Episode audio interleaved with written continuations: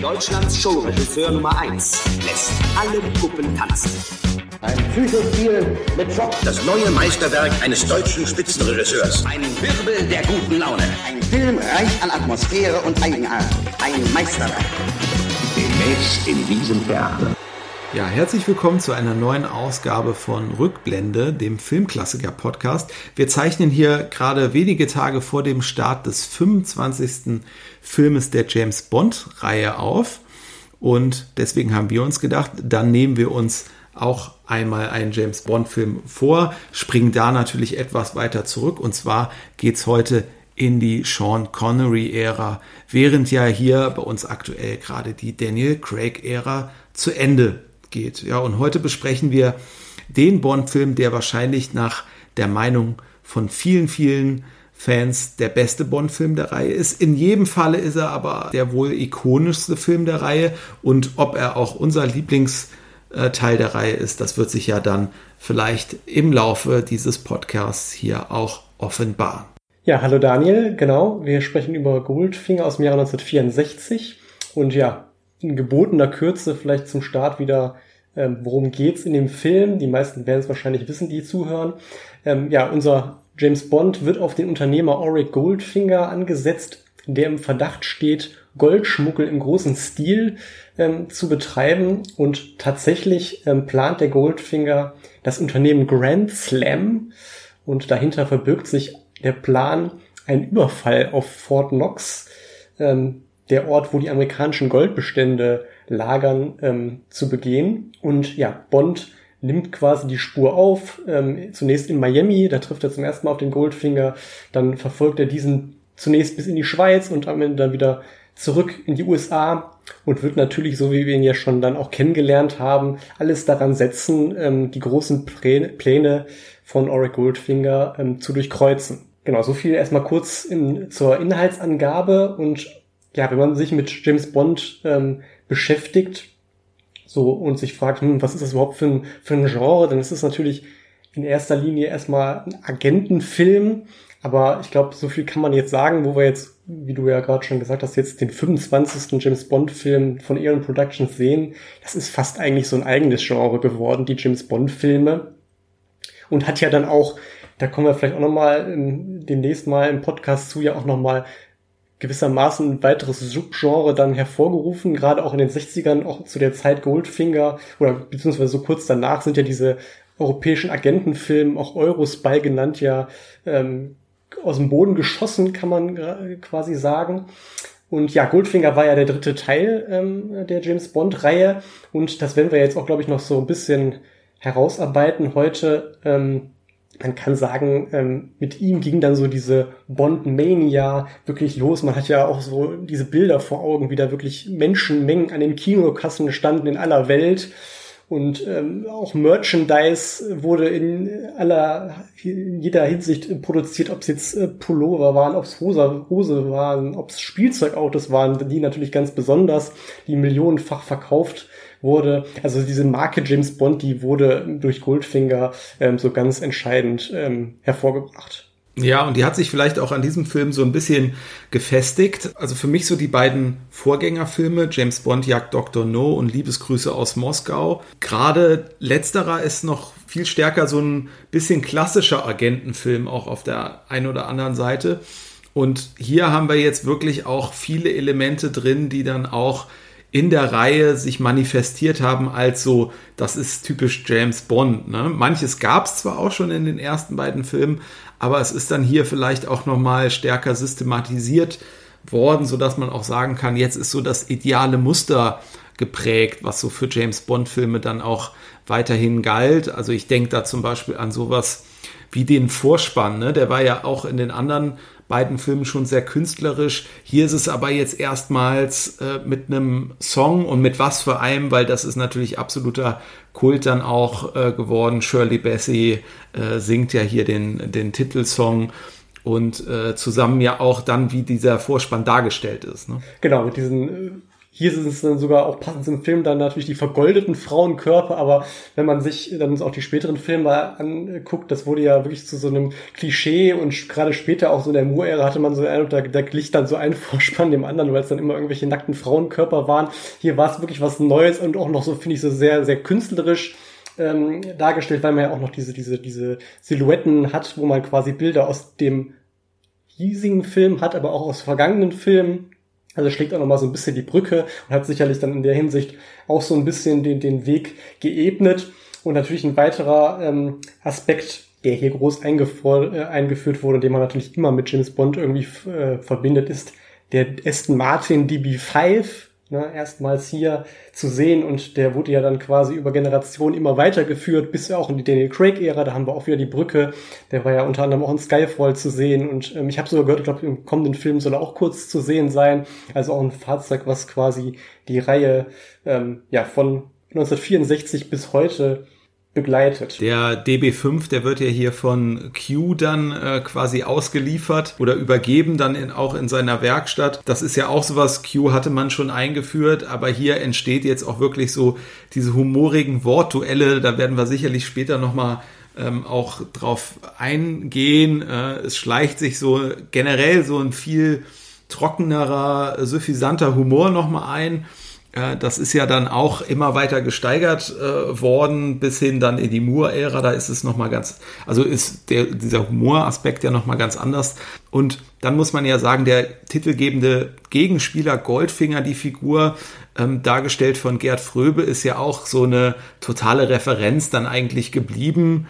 Und äh, ja, äh, Sean Connery natürlich sowieso als äh, James Bond Darsteller, das muss man äh, ja auch nochmal sagen. Ne? Also über alle Bonds, die dann kamen, da wird dann immer viel diskutiert, wie gut gefallen die einem.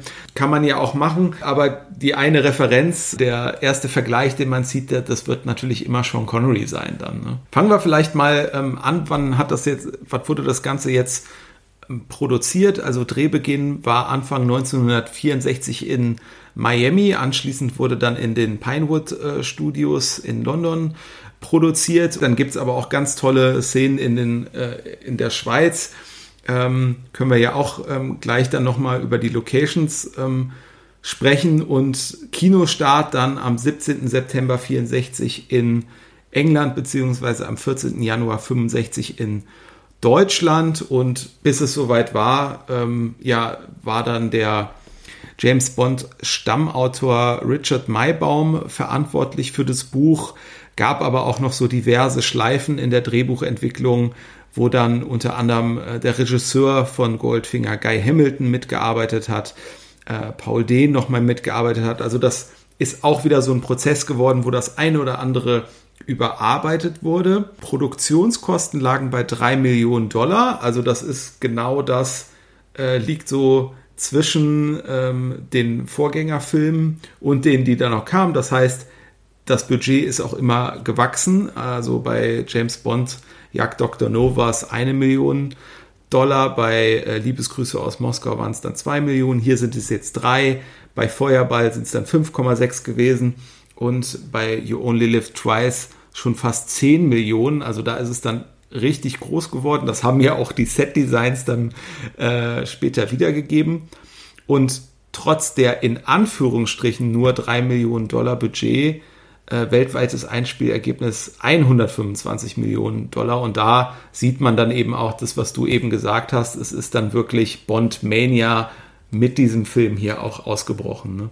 Genau, das äh, lag wohl auch so ein bisschen daran, habe ich jetzt nochmal gehört, dass, dass der Goldfinger dann auch in den USA nochmal weitaus mehr promoted wurde als die vorangegangenen Filme. Das war sicherlich auch so ein Aspekt, der dann nochmal zum Durchbruch verholfen hat, aber natürlich auch der, der Film selber. Und wo wir jetzt so ein bisschen über die Produktionshistorie ähm, im Groben schon mal gesprochen haben, kommen wir vielleicht als nächstes mal ähm, zur Grundlage ähm, des Films oder auch zur Grundlage aller James Bond Filme. Das sind natürlich die Romane von ähm, Ian Fleming, ähm, der ja die Dreharbeiten, das kann man vielleicht schon mal vorweg sagen, hier noch begleitet hat, wie auch bei den vorangegangenen Filmen, aber dann kurz vor der Premiere leider verstorben ist. Also er hat so, kann man sagen, die Anfänge äh, der, des James Bond Erfolges mitbekommen, aber ob, er zu, ob man so zu, zu seinem Todestag schon wissen konnte, oder erahnen konnte, wie nachhaltig das sein würde, da bin ich mir immer so ein bisschen unsicher. Also wäre sicherlich schön gewesen, wenn er noch ein paar Jahre länger gelebt hätte, dann hätte er wahrscheinlich noch mehr vielleicht dann doch auch erahnen können, oh, das ist was, was das wird sich wahrscheinlich jetzt über Jahrzehnte halten. Aber nochmal ganz kurz zu ihm selber. Ein Grund, warum er da auch diese Spionagegeschichten so toll und erfolgreich schreiben konnte, war, dass er selber ähm, auch Spion war, nämlich im Zweiten Weltkrieg hat er ähm, für Großbritannien verschiedene ähm, Dienste getan und sich da natürlich einiges angesehen, vielleicht auch den anderen brisanten Auftrag gehabt. Und äh, ganz interessant, ähm, wiefern das jetzt stimmt oder nicht, kann man oder muss, muss natürlich heutzutage offen bleiben, aber er hat mal irgendwann bekundet, dass ähm, seine Romane zu 90 Prozent auf wahren Begebenheiten oder eigenen Erlebnissen beruhen sollen. Wenn dem so sein sollte, hat er auf jeden Fall eine sehr spannende Zeit erlebt, kann man sagen. Insgesamt hat er es bis zu seinem Tod ähm, auf zwölf Romane ähm, gebracht und neun Kurzgeschichten, die dann oft immer auf so ähm, Kurzgeschichtenbände, also in Deutschland hat es glaube ich auch, auch mal zwei ja, Romane oder Kurzgeschichten oder ja, in Romanform quasi veröffentlicht wurden, die dann insgesamt so eine Romanlänge eben hatten. Und was ich immer noch auch eine ganz interessante Parallele ähm, wieder zu der Edgar Wallace-Reihe äh, habe, das wäre wieder die Brücke zur letzten Folge, das Gastos an der Themse. Auch bei Bond ist es ja so, dass die ersten Verfilmungen, ähm, gerade auch zum Beispiel so so ein Film wie Liebesgrüße aus Moskau, noch so sehr dicht am Roman dran waren. Und so war es ja bei den Edgar Wallace-Filmen am Anfang auch. Und dann hat man sich immer weiter so davon gelöst. Ne? Also ähm, irgendwann ist man dann dazu übergegangen, hm, wir nehmen jetzt mal den noch zumindest den Filmtitel und erfinden da irgendwie eigene Handlungen mehr oder weniger so dazu. Also Beispiel zum Beispiel der Spion, der mich liebte, da hat, hat der Film mit dem Roman wirklich rein gar nichts mehr zu tun. Und auch wie bei Wallace ist es dann irgendwann so weit ge gewesen, dass man sogar die, selbst die Titel dann auch frei erfunden hat, ne, die äh, dann gar keinen Bezug mehr zu Roman hatten. Das war ja bei Wallace genauso. Also diese, diese, ja, schrittweise Emanzipation von der Buchreihe, die gab es eben bei Ian Fleming und James Bond dann auch. Und wir werden sicherlich zwischendurch immer mal so ein bisschen was zur Romanvorlage sagen, beziehungsweise inwiefern die sich vom Film dann ähm, unterscheidet. So im Grundsatz kann man eben sagen, dass, dass der Romanvorlage noch weniger Action äh, beinhaltet hat. Am herausstechendsten beispielsweise, das ist im Roman äh, den Gangster letztlich gar nicht erst gelingt, in das Fort Knox einzudringen, sondern sie quasi vor den Türen scheitern. Das natürlich zu unspektakulär für so eine Filmumsetzung und deswegen hat man das dann eben entsprechend ähm, umgearbeitet. Also da sieht man doch schon ein paar Sachen, wo dann eben die Autoren rund um den Richard Maybaum dann auch schon eingegriffen haben an der einen oder anderen Stelle. Äh, ja, äh, wie das ja auch so üblich ist für so einen James Bond-Film, gibt es ja auch Schauplätze an ganz vielen verschiedenen äh, Orten. Man kommt ja immer viel rum und ähm, diese ersten Szenen, die man sieht, die sind ja in Miami im Hotel Fontainebleau. Ähm, das ist ja so in Miami das erste Hotel am Platz. Deswegen wird es auch gerne für Filmaufnahmen genommen. Das ist uns eben auch schon begegnet in unserem Podcast rund um der Schnüffler. Da ist nämlich exakt, also selbst an den genau selben Stellen eigentlich, ne, man erkennt so den Pool und äh, den ja. Sprungturm wieder. Der Drehort ist uns also schon bekannt hier. Kann man auch heute noch besuchen, das Hotel. Gibt es auch heute noch, ist glaube ich immer noch ein sehr gutes, aber auch sehr teures Hotel. Und ansonsten hat man noch weitere Aufnahmen in Kentucky vorgenommen, äh, Straßenaufnahmen ähm, ja rund um Fort Knox, wobei das ist jetzt sicherlich auch eine große Besonderheit des Films. Fort Knox selber hat man im Prinzip ja komplett einmal nachgebaut, ähm, weil da auch der Produktion recht schnell gesagt wurde, okay, ihr macht hier, ihr habt hier echt eine große Filmreihe am Start, aber hier darf irgendwie nicht mal der Präsident äh, so eben rein. Und diese Aufnahmen, die man dann halt so mit ein paar hundert Meter Abstand äh, getätigt hat oder diese Straßenzüge, die man ähm, äh, aufgenommen hat, ähm, eben rund um Fort, Fort Knox, damit hat man eigentlich schon so auf, ausgereizt, was dann so der erlaubte Rahmen war. Teilweise hat man sogar auch, glaube ich, ein bisschen überreizt schon, indem man dann diese Flugaufnahmen ja auch original gemacht hat, äh, wo dann Fort Knox überflogen wird. Ähm, das hat man, glaube ich, äh, dann auch ein bisschen tiefer getan, als man das eigentlich hätte machen dürfen. Ähm, das heißt, das, was man dann später im Film sieht, diese äh, Aufnahmen, die dann sehr nah am Gebäude stattfinden oder im Gebäude selber, das musste man alles komplett nachbauen. Ne? Ja, genau. Und das, das war dann natürlich wieder ein Spielfeld für den ähm, Production Designer Ken Adam, der die Reihe wirklich gerade in den Anfangsjahren maßgeblich geprägt hat und das ja auch wieder hier ganz, ganz toll hinbekommen hat und hat ja auch dann später, hat die Produktion ja auch von irgendeiner offiziellen Seite, ich weiß jetzt nicht genau, wer es war, aber ähm, ihm ein großes Lob gezollt, haben sie irgendwie Post bekommen und haben gesagt, also dass das ähm, würde ja bezeugen oder ein Zeugnis darüber ablegen, dass das da offenbar von Seiten der Produzenten eine sehr große Vorstellungskraft gegeben sei. Und was man, denke ich mal, auch sagen ähm, kann, ohne dass ich jetzt selber im natürlich gewesen bin, aber ähm, innen wird es in dem Originalgebäude ähm, wahrscheinlich wesentlich unspektakulärer aussehen. Das ist natürlich so sehr filmgerecht und das merkt man schon an so kleineren Aspekten. Das hat auch der Ken Adam dann später gesagt. Also ähm, Gold kann man wohl aus Gewichtsgründen schon gar nicht stapeln. Ne? Deswegen ist es immer auf so viel kleineren Häufchen, Anführungszeichen. Und hier hat man das ja so richtig gepotzt. Ne? Da hat man dann irgendwie zwölf Meter hoch die Goldbarren gestapelt, so wie man es dann eben im Original gar nicht machen würde. Aber das sieht natürlich gerade im Film natürlich dann viel, viel prächtiger aus. Und so hat man dann, denke ich mal, ähm, da aus der Not, dass man da in das Original Fort Knox gar nicht rein durfte, letztlich eine Tugend gemacht, wenn man es dann ähm, eben vielleicht noch ähm, toller dargestellt hat, als es dann eben in der Realität überhaupt aussieht.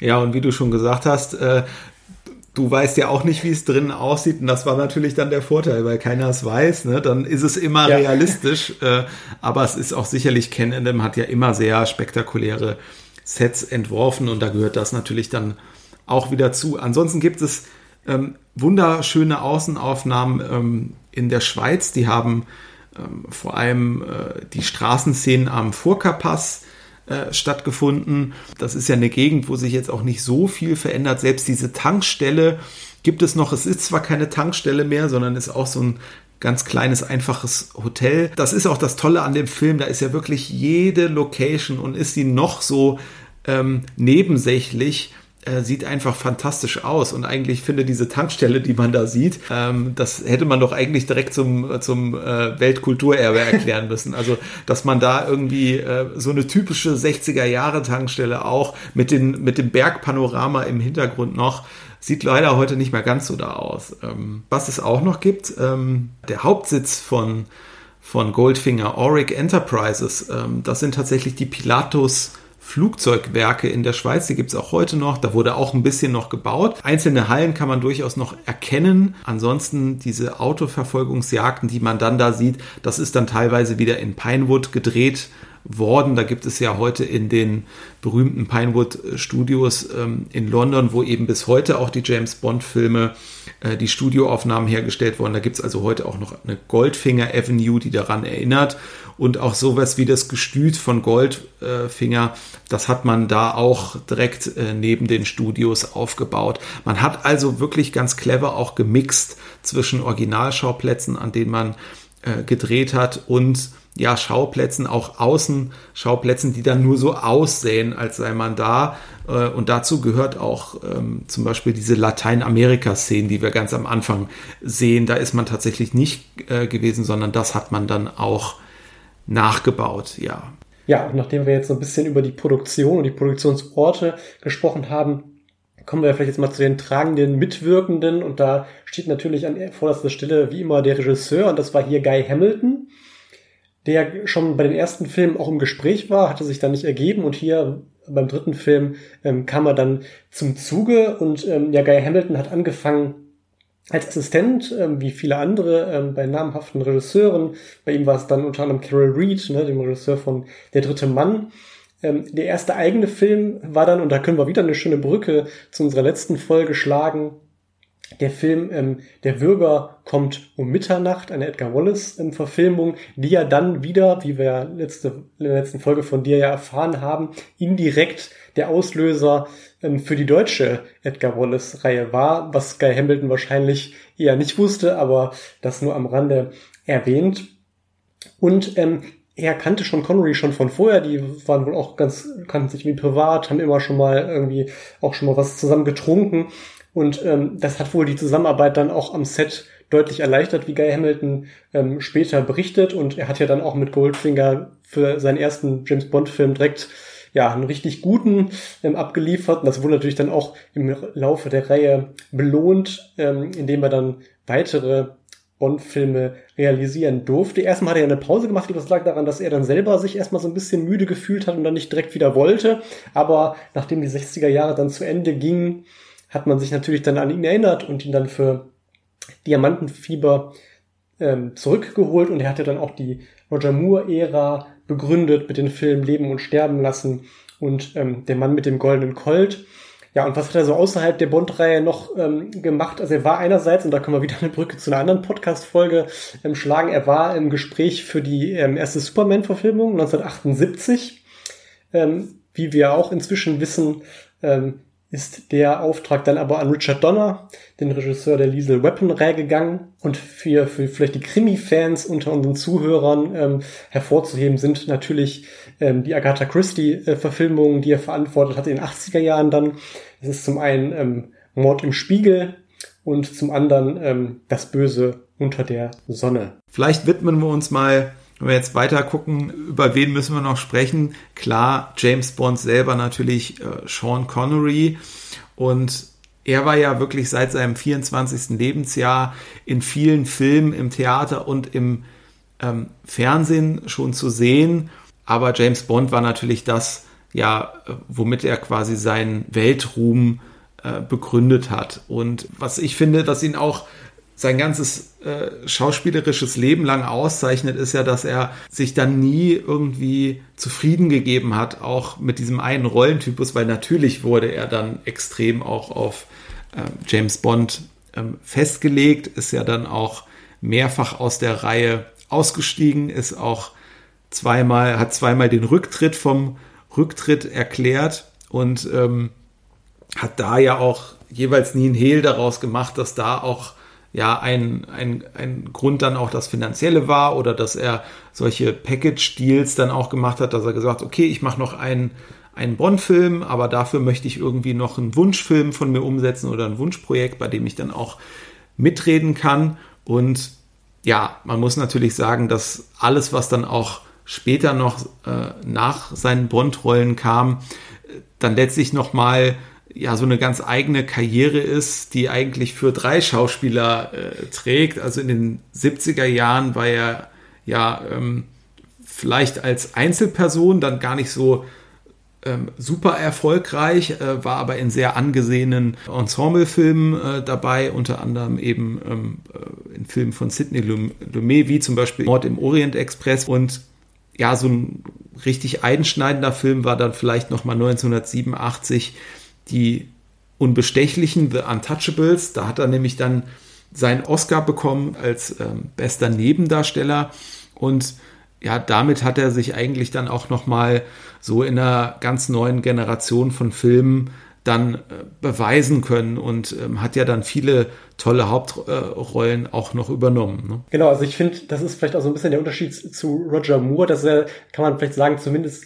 während der Bond-Ära, aber auch vor allem danach so ein bisschen so die ambitioniertere Filmlaufbahn hatte. Also Roger Moore hatte ja auch neben der, neben der Bond-Reihe noch seine Kassenerfolge wie die, die Wildgänse oder ähm, auf dem Highway ist die Hölle los oder so. Aber das waren jetzt vielleicht nicht so die Filme, die auch heute noch irgendwie ähm, ja von Kritikern irgendwie beachtet sind. Und da hat, finde ich, Sean Connery immer ja, einen sehr guten Spagat gefunden. Ne? Einerseits die, die Kassenerfolge, aber auch andere, die aber auch wiederum durchaus beachtet waren, auch künstlerisch, aber eben daneben auch schon mal so, so kleinere Filme die auch ihren Anspruch hatten. Bei Roger Moore war, war es eben so ein bisschen alles ein bisschen kleiner. Ne? Also da hat, hat Sean Connery ähm, sicherlich noch so ein bisschen mehr ähm, vorzuweisen. Und wie du schon gesagt hast, es ging ja dann wirklich noch bis Anfang der 2000er ja noch hinein. Der letzte Film war ja, glaube ich, die Liga der außergewöhnlichen Gentlemen, wo er dann so ein bisschen ja, sich angelegt hat mit dem Regisseur und dann gesagt hat, nee, also die, mit dem Film, das ist jetzt für mich vorbei. Und dann hat, da hat er auch dann leider dann keinen Rücktritt mehr ähm, gemacht, wie wir ja inzwischen jetzt sicher wissen. Also anders als bei der, innerhalb der Bond-Reihe, also keinen Rücktritt vom Rücktritt. Aber genau, da gab es ja bis in die 90er hinein immer noch wieder tolle Filme, auch für, für neue Generationen, auch so ein Film wie Die Wiege der Sonne mit Wesley Snipes, das ist so ein Krimi oder äh, ein Thriller, den ich immer wieder gerne gesehen habe. Da war ja wirklich für jeden Geschmack nochmal so ein bisschen was dabei und ganz viele tolle Rollen, die auch wirklich von dem Bond-Typus nochmal abgewichen sind. Dann auf der anderen Seite äh, Gerd Fröbe, natürlich sein Gegenspieler hier. Ähm, der war äh, nicht so lange vor dem Film hier international äh, aufgefallen, schon nämlich 1962 in dem Film Der längste Tag. Das ist ja so ein Film mit so einem Supercast, äh, also ganz viele englischsprachige, aber auch ähm, deutsche Schauspieler dabei, unter anderem eben auch Sean Connery. Also ich weiß jetzt gar nicht, ob die da eine gemeinsame Szene haben. Ich glaube eher nicht. Wüsste ich jetzt auch nicht, aber das war ja auch so ganz, ganz typisch in der Zeit, diese, diese großen Star-gespickten, auch mit Kriegshintergrund aus so Filmen, dann später wie die Brücke von Arnheim oder so, wo man dann gefühlt wie zehn Topstars in einen Film gepackt hat und sowas war ja bei, bei der längste Tag dann rückblickend gesehen auch. Ne? Ja. Und Guy Hamilton äh, hat ihn aber wohl schon 1958 in dem Film es geschah am helllichten Tag gesehen. Also das ist so ein Film, den er genannt hat. Ich finde auch Gerd Fröbe ist so ein Typ, der eigentlich immer in Filmen auffällt. Ähm, also auch Filme, die jetzt insgesamt vielleicht nicht so gelungen sind. Ich würde sagen, Gerd Fröbe ähm, enttäuscht eigentlich selten, brilliert äh, sehr oft. Insofern kann ich das total verstehen. Ja, absolut. Es war ja auch irgendwie so, dass er auch gefühlt so sehr viele ähm, Nebenrollen so gespielt hat lange Zeit, ne, wo man auch dachte, der war eigentlich schon bekannter, aber da war oft hat er oft nur so kleinere Parts gehabt, die er aber wundervoll ähm, ausgespückt hat und damit eben so die, die Filme noch mal unheimlich be bereichert hat und ja, für die, für die Krimi-Fans ist natürlich dann auch, ähm, ja, seine, seine, seine ähm, Mitwirkung in den Mabuse-Filmen natürlich, aber auch andererseits sein einmaliger Auftritt in der Edgar Wallace-Reihe beim Grünen Bogenschützen, wo er gefühlt ja den, den Film ganz alleine dann getragen hat mit seiner Darstellung ähm, innerlich. Und was ich noch so ganz interessant fand, was man natürlich jetzt im Rückblick auch nicht mehr so richtig gut einschätzen kann. Ähm, er war dann wohl auch, als er das Angebot bekam, erst so ein bisschen skeptisch, weil er dann, wie er selber ähm, retrospektiv sagte, also seiner Meinung nach wäre auch Bond vor Goldfinger in Deutschland noch gar nicht so ganz groß gewesen. Also die ersten beiden Filme wären wohl ja schon natürlich bekannt gewesen, aber vielleicht noch nicht so groß wie, wie dann die späteren. Und ähm, ja, war auch so ein bisschen, hm, da gibt's immer so viele Leichen und so. Das war ihm irgendwie erst behagt ihm gar nicht so. Und äh, ja, seine Frau Beate, mit dem er sich, mit der er sich dann immer wohl ähm, ja, beraten hat, die hat dann wohl gesagt, hör mal, Gerd, das ist doch die Chance deines Lebens, das musst du irgendwie machen. Und daraufhin hat er sich dann, ist er dann so näher in die Verhandlungen mit den Produzenten ähm, eingetreten und musste das ja dann auch, denke ich mal, im Nachhinein nicht gerade bereuen. Ja, und bei diesen Verhandlungen hat's ja wohl auch so eine kleine Mogelei gegeben, ne? Nämlich sein Agent äh, hat dann gegenüber den Produzenten auch gesagt, ja, also so ähm, jetzt äh, das Englische, ne, die Produktion ist ja Englisch, das wäre jetzt also so gar kein Problem. Ähm, das war aber wohl ein bisschen gepokert, weil bei den Dreharbeiten hat sich dann rausgestellt, na, da tat sich der Gerd Fröbe dann doch ein bisschen äh, schwer mit dem englischen Text, jedenfalls den so zu präsentieren, dass man es dann eben auch in dem ähm, in der Originalfassung äh, nutzen kann und äh, ja, heute ist es jetzt so, das merken wir in der deutschen Fassung natürlich gar nicht, das spricht er sich selber, aber in der Originalfassung wird er synchronisiert von Michael Collins, weil ähm, ja, äh, es war dann doch wohl nicht so einfach mit ihm am Set war. Nee, und man hat sich dann also dann, nachdem man so, so die ersten äh, Szenen im Kasten hatte, dann überlegt, okay, das, das funktioniert irgendwie so nicht und ihm dann gesagt, er, er soll quasi mehr oder minder dann immer so so ein Kauderwelsch so daherreden, damit so die anderen Schauspieler so im Rhythmus bleiben und, und wissen, wie sie, ähm, ja, oder wann sie sozusagen zu reagieren haben. Und so hat man sich dann damals beholfen. muss ja auch sagen, fairerweise, er hat natürlich da auch einen Amerikaner gespielt. Das ist natürlich auch für, für einen Deutschen, selbst wenn man jetzt besser Englisch spricht, dann auch gar nicht so einfach, das dann wirklich so realistisch wiederzugeben. Und er hatte eben nicht einen Deutschen gespielt, wo man jetzt sagen kann, okay, da kann man vielleicht auch im Original so ein, so ein Englisch mit starkem deutschen Akzent irgendwie durchwinken, sondern ich hatte eben dann Oric Goldfinger gespielt und da muss, muss es dann eben so ein etwas adäquateres ähm, Englisch sein ja, man kann sagen, ähm, genau, haben wir ja auch letztlich schon gesagt, er hat ähm, so ein bisschen den Maßstab gesetzt ähm, für, für die Bond-Gegenspieler und auch die Produzenten hat er mit seiner Darstellung ja immerhin so stark begeistert, dass man äh, mal kurz davor war, ihn für einen weiteren ähm, Bond-Film zu engagieren, nämlich bei Diamantenfieber, weil man da ja so ein bisschen gemerkt hatte, hm, mit, mit George Lazenby, das hat irgendwie nicht so funktioniert und hat sich dann an die 60er Jahre erinnert und überlegt, was waren denn so unsere Erfolgsformeln und wollte dann Diamantenfieber so sehr an Goldfinger orientieren und da lag es natürlich irgendwie auch nahe, sich dann auch äh, an Gerd Fröbe zurückzuerinnern und hatte dann so eine, so eine Story im Kopf, irgendwie mit so einem Zwillingsbruder von Auric Goldfinger, den da zu etablieren. Das hat man dann aber letzten Endes verworfen, sodass es keinen zweiten Auftritt für Gerd Fröbe gab, der dann aber trotzdem so im Laufe der 60er und auch noch in 70er Jahren, glaube ich, durchaus so seine internationalen Filmauftritte hatte. Also er konnte auch davon profitieren. Er hat auch gesagt, allein auch so ein Agentenfilm, da wurden ihm gefühlt irgendwie 100 Angebote gemacht. Ja, das kann ich mir also gut vorstellen. Aber also es scheint ihm jetzt dann mit der Sprache, das scheint dann irgendwie zumindest so geklappt zu haben. Ne? Also wie du sagst, 60er, 70er, ja. da ist ja schon noch die eine, eine oder andere amerikanische oder auch britische Produktion dabei ähm, auch von ganz gutem Rang, wo er dann teilgenommen hat. Ne? Genau, wobei, wenn, man jetzt im Rückblick so über die Filmografie guckt, dann hat man zumindest so von deutscher Seite so neben Goldfinger dann doch wieder eher so diese die deutschen Filme im, im Blick. Also ist jetzt von den internationalen Filmen ist dann Goldfinger schon so der herausstechendste, würde ich sagen. Klar, der längste Tag hast du schon erwähnt. Dann gab es auch in den 60ern noch so einen Film wie Spion zwischen zwei Fronten, ne, mit Christopher Plummer und Robbie Schneider, wo er dann ja auch aufgetreten ist. Aber sonst, wenn man so bedenkt, boah, Goldfinger ist vielleicht so der Bond schlechthin, dann hätte man so vielleicht gedacht, oh, er ist auch wirklich ein super Schauspieler, dass ihm das vielleicht sogar noch mehr Türen öffnet und vielleicht zu noch größeren Filmen, was aber dann irgendwie dann doch nicht so der Fall war. Ja, es war auf jeden Fall der ein oder andere Film, auch mit einer guten internationalen Besetzung noch dabei, aber ich gebe dir recht, so der ganz große Blockbuster dann eben nicht mehr. Ähm, ist ja auch wieder die Zeit, da haben wir schon das ein oder andere Mal drüber gesprochen. Also das klassische Studiosystem hat gerade nachgelassen. Äh, die New Hollywood-Geschichten kamen dann langsam auf danach. Ne? Äh, vielleicht war das auch wieder so eine Phase, wo jemand, der dann gerade in dem sozusagen alten System noch äh, durchstartete, dann auch nicht mehr die optimale Zeit. Ja, würde ich, würde ich auch so sehen. Und ein bisschen vergleichbar auch, ähm, bei wem es auch, finde ich, so im Rückblick dann nach Goldfinger nicht gar nicht mehr so viel gab. Ähm, das ist Honor Blackman, die ja hier so das Haupt-Bond-Girl quasi spielt, kann man sagen. Ähm, schillernder Rollenname Pussy Galore.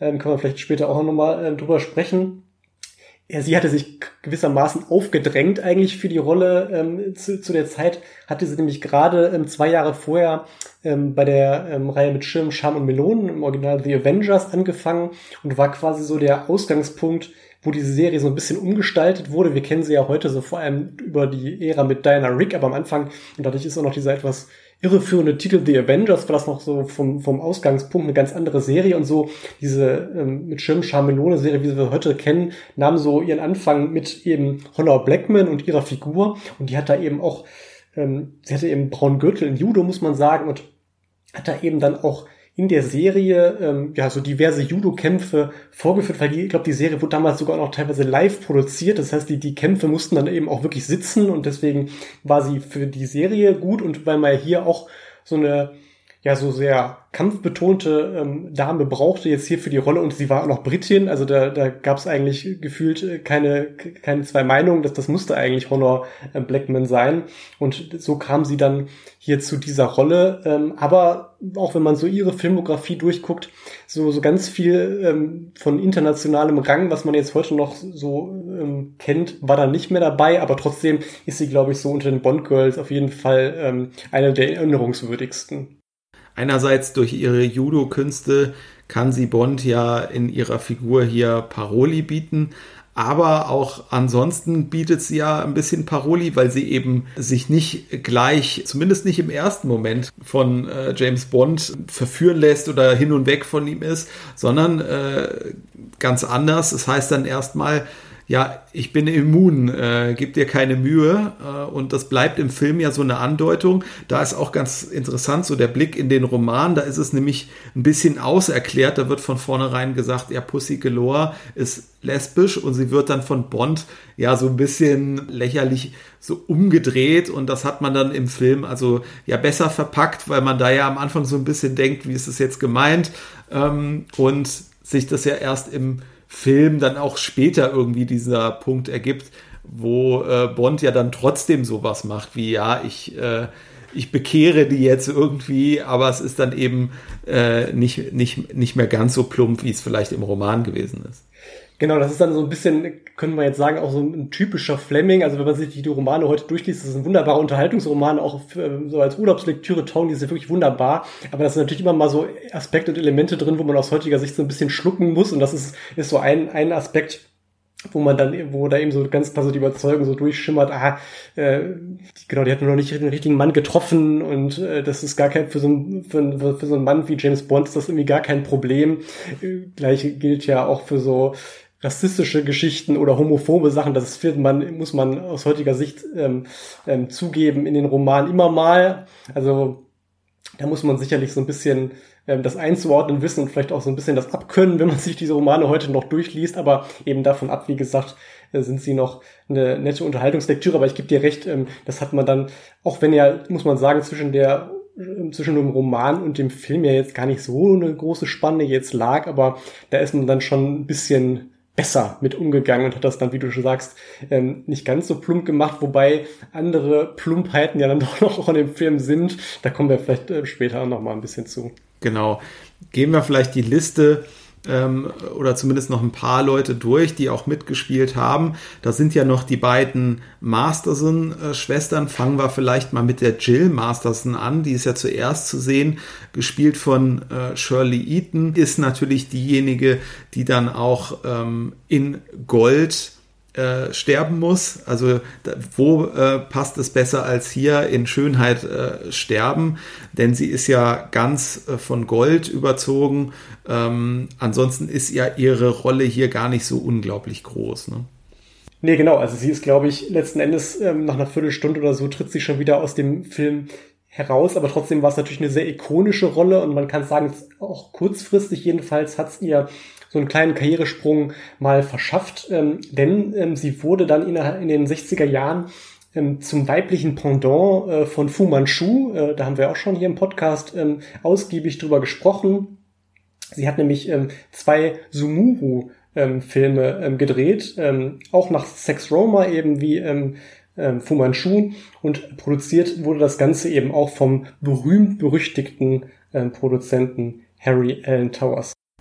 Genau, und auf Rache sind ja dann ihre Schwester Tilly Masterson, gespielt von Tanja Malé. Und ähm, da muss man sagen, das war ja ein wahnsinnig erfolgreiches äh, Model zu der Zeit. Also ähm, ich glaube, 2000 Pfund die Woche ist ähm, wahrscheinlich schon absolute äh, Spitzenverdienerschaft gewesen in der Branche.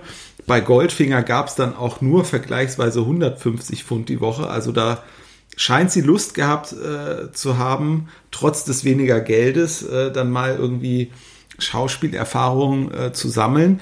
Wobei ich so mitbekommen habe, im äh, Nachgang äh, kam dann ja nicht mehr viel. Also die, sie hat dann eigentlich nicht mehr viel ähm, Rollen übernommen in irgendwelchen Filmen und man hat ja im Nachklapp dann nochmal gehört, es scheint ihr auch nicht so zugesagt zu haben, das äh, Schauspielern. Und ich muss sagen, aus diesem Wissen heraus finde ich aber, sie hat hier ähm, in diesem Mittelpart, sie kommt ja auch nicht allzu lange vor, aber ähm, eine sehr ansprechende Performance eigentlich hingelegt. Wie siehst du es? Nee, würde ich auch sagen. Also, dass, dass, dass es ihre erste Filmrolle war, sieht man sie wirklich, sieht man ja wirklich nicht anders. Sie hat eine, so, finde ich, eine sehr natürliche Ausstrahlung, ähm, also wirkt absolut professionell. Und ja, also was man so las, war es vielleicht auch wirklich so diese, diese Ernüchterung, ähm, dass man, obwohl man ja, obwohl sie Goldfinger mitgespielt hat, wie du ja gerade schon gesagt hast, erheblich weniger verdient hat als eben mit ihrer, ihrer Modelkarriere. Und da hat sie dann wahrscheinlich erstmal gesagt, gut, dann bleibe ich vielleicht dann doch erstmal bei dem, wo ich schon einen höheren Status habe, als mich jetzt wieder mühsam über so klein, kleine Nebenrollen irgendwie hocharbeiten zu müssen, äh, was man ja auch irgendwie absolut nachvollziehen kann. Und ein weiterer Quereinsteiger, ähm, muss man sagen, ähm, war ja der äh, Harold Sakata, der hier den Oddjob spielt, denn der war auch kein professioneller Schauspieler, äh, als er ans Goldfinger-Set kam, sondern er war ähm, Gewichtheber und Profi-Wrestler. Er hatte, glaube ich, auch den Beinamen Tosh Togo oder äh, Kampfnamen, äh, glaube ich. Ähm, und ähm, aber auch ihm hat das natürlich einen großen Boost kurzfristig ähm, ähm, verliehen. Das hat natürlich auch so kleinere Werbung zum Beispiel dann gemacht als Oddjob, ähm, ich glaube für Hustensaft oder so war das. Ähm, aber auch für seine Wrestling-Karriere hat es ihm geholfen, denn er durfte dann so als, als Oddjob quasi, als, als Wrestler ähm, sogar auftreten und auch im Film ähm, hat er zumindest noch in dem, ja auch wieder, das ist auch wieder so ein Beispiel für so einen sehr stargespickten 60er Jahre Film. Ähm, Mond ist auch eine Blume unter dem James Bond Regisseur Terence Young.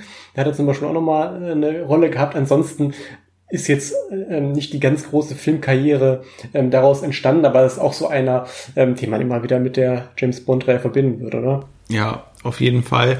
Und es ist auch interessant, wie er hier eingeführt wird, weil da ist ja, haben wir auch wieder so diesen typischen Moment, dass äh, quasi der, der Handlanger von, von den Bösen erstmal so zeigen muss, was für eine Kraft in dem steckt. Und ich glaube, ich hatte das in der Lethal Weapon Folge als Vergleich äh, auch mal angeführt. Ne? Also er hier zerdrückt er dann erstmal einen Golfball und dann wirft er seinen Hut ähm, ja gegen diese Statue und zeigt da schon mal, was das eigentlich noch für eine gefährliche Waffe ist. Ist auch ganz interessant übrigens, wie man das tricktechnisch ähm, so gemacht äh, hat. Also da tatsächlich hat man also eine Melone gebaut, in der dann irgendwie noch so ein Motor äh, drin war, äh, der für die Drehung äh, gesorgt hat beziehungsweise teilweise dann später in diesen Fort Knox-Szenen hat man es auch äh, mit so einem Rückwärtstrick aufgenommen, damit der Oddjob dann eben seinen Hut auch entsprechend werfen kann. Ja, wir haben jetzt ähm, bei den Figuren, ich glaube, das waren so die wichtigsten, aber wir sind jetzt noch gar nicht auf einzelne ähm, Szenen eingegangen oder haben auch die Figuren noch gar nicht so in der ähm, Tiefe beleuchtet. Ähm, dieser Goldfinger-Film hat halt so viele tolle Szenen, weil es so viele tolle Locations gibt, ähm, so viele ähm, tolle Dialoge auch ähm, an vielen Stellen, dass wir vielleicht einfach noch mal ähm, so von vorne nach hinten so ein bisschen die Szenen durchgehen können. Und das erste, was einem bei einem James Bond-Film begegnet, ähm, ist ja noch vor dem Titel die berühmt-berüchtigte Prätitelsequenz. Genau, das war ja auch schon in den ersten beiden Filmen so, aber der Unterschied ist, ähm, dass es ja da noch ähm, jeweils einen Bezug zu der späteren Filmhandlung hat und hier ist es ja eigentlich das erste Mal und das ist auch wieder so ein Beispiel dann dafür, ja, wie wegweisend hier der Goldfinger war, denn wir haben es hier zum ersten Mal eigentlich mit so einer Prätitelsequenz zu tun, die mit der späteren Handlung nicht mehr wirklich was zu tun hat, so als erstes Highlight, um das Publikum so direkt mal mitzunehmen. Äh, das ist quasi schon, ja, auf, auf die Seite der Produzenten gezogen wird, wenn dann quasi das, das, das, der Titelsong ertönt und man sich da dann schon mal so ein bisschen kurz entspannen kann. Und das wirkt ja dann teilweise auch hier so rückblickend dann fast schon so ein bisschen, zumindest am Anfang kurios, weil ja man sieht erst so eine Möwe auf dem, ja, aus, aus dem Wasser herausragen und dann, dann sehen wir ein paar Sekunden später, okay, da kommt jetzt irgendwie James Bond aus dem, aus dem Wasser ähm, heraus und aber man hat das in so ähnlicher Form ja dann später nochmal ähm, ähm, gemacht. Ähm, Roger Moore, der dann bei Octopussy so als Alligator aus dem Wasser ähm, gestiegen ist. Und jetzt kann man sagen, ähm, Möwe ist jetzt irgendwie erstmal ein bisschen komisch, aber ähm, wie man heute nachlesen kann, war es in der ersten Drehbuchfassung sogar ein, zunächst ein toter Hund, der da erscheinen ja, sollte. Das klingt irgendwie total kurios, kann man sich irgendwie gar nicht mehr vorstellen, aber nee. die, die Möwe ist eigentlich schon, schon irgendwie kurios äh, genug, tatsächlich, ja. Ja, das war vielleicht noch eines der Rewrites, ne, die man dann zu, zu Recht vorgenommen hat und dann eben aus diesem toten Hund dann so eine Möwe ähm, gemacht hat. Ja. Und wenn man dann in den weiteren Verlauf geht, sieht man auch schon so diesen Ken Adams-Stil, ne? Ja, total. Also, das sind ja hier diese Lateinamerika-Szenen, also diese angeblichen Lateinamerika-Szenen, die dann hier inszeniert sind. Und obwohl jetzt dieses Silo, in das äh, Bond ja da reinsteigt, das ist ja jetzt ähm, wirklich nur eine relativ kurze Szene, die jetzt auch äh, eben weil es diese ähm, separate Titel, äh, Prätitelsequenz ist, auch irgendwie noch gar nicht so starkes inhaltliches Gewicht hat. Und da merkt man aber schon, wie viel, also wie viel Mühe und wie viel äh, Zeit, Geld, ähm, Leidenschaft man dann auch investiert hat, weil selbst dieses Sido von innen für diese kurze Phase also echt schon wieder so Ken Adam-mäßig durchgestylt ist. Ne? Natürlich jetzt noch nicht in der Größe wie You Only Live Twice, der Vulkan, aber hier ähm, fällt es auch schon sehr positiv auf. Und ich finde auch nochmal, dass die Szene oder dass diese Prätitelsequenz dann generell auch nochmal ganz schöne Kameraideen haben. Also es gibt ja dann nochmal die Szene, wo ähm, Bond dann nach getaner Arbeit ähm, seinem Hobby äh, nachgeht und da mit irgendeinem äh, Mädel anbandelt. Und dann gibt es ja auch noch mal so einen Kameratrick, der, glaube ich, in der Realität nicht wirklich vorkommen könnte. Aber dass sich der anschleichende Meuchelmörder dann in den Pupillen der Dame ähm, spiegelt. Und ähm, interessant ist dann noch mal, er wirft ja dann seinen Widersacher da in die, in die Wanne und wirft, glaube ich, so einen Ventilator hinterher in das Wasser hinein, wodurch der natürlich dann einen Stromschock erleidet. Und in der deutschen Fassung äh, sagt Bond dann äh, so im Weggehen widerlich, einfach widerlich. Und das ist ein bisschen schade, dass man äh, da nicht ähm, stärker die Originalfassung übernommen hat, denn das, da sagt er shocking, positively shocking, was natürlich dann wirklich ein guter ähm, Wortwitz ist. Also das hätte man ja vielleicht irgendwie auch noch ins Deutsche dann mit elektrisierend oder irgendwie wäre das sicherlich besser gegangen, aber da hat man den Wortwitz dann eben etwas verstreichen lassen. Ja, und nach dem ähm, Titelsong, der dann ertönt mit den Credits, ähm, geht's ja dann weiter ähm, mit den Miami-Szenen, die man mit einer, glaub, mit einer kleinen Crew teilweise vor Ort gedreht hat, aber die, die wirklichen Stars ähm, haben das dann in Pinewood gemacht. Ähm, Gerd Fröbe, Sean Connery und Co.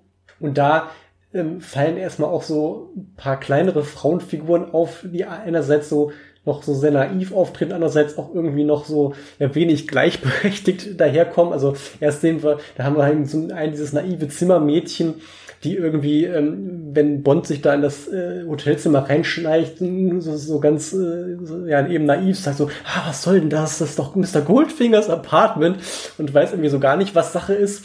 Und ähm, dann ist es bei einer anderen Szene dann draußen, ähm, wo ja Bond auf Felix Leiter, sein, sein Kumpel von der CIA, ähm, trifft, ja auch so, für mich auch so, so ein typischer Fall, äh, noch so ein ganz anderes Frauenbild 60er Jahre, wo er ja dann äh, der Bond ähm, zu der Masseurin irgendwie so sagt, so, ja, ähm, jetzt geh mal, das sind irgendwie sind Männergespräche jetzt und sie dann äh, mit dem obligatorischen Klaps auf den Hintern dann erstmal verabschiedet und sie das aber auch so relativ klaglos hinnimmt.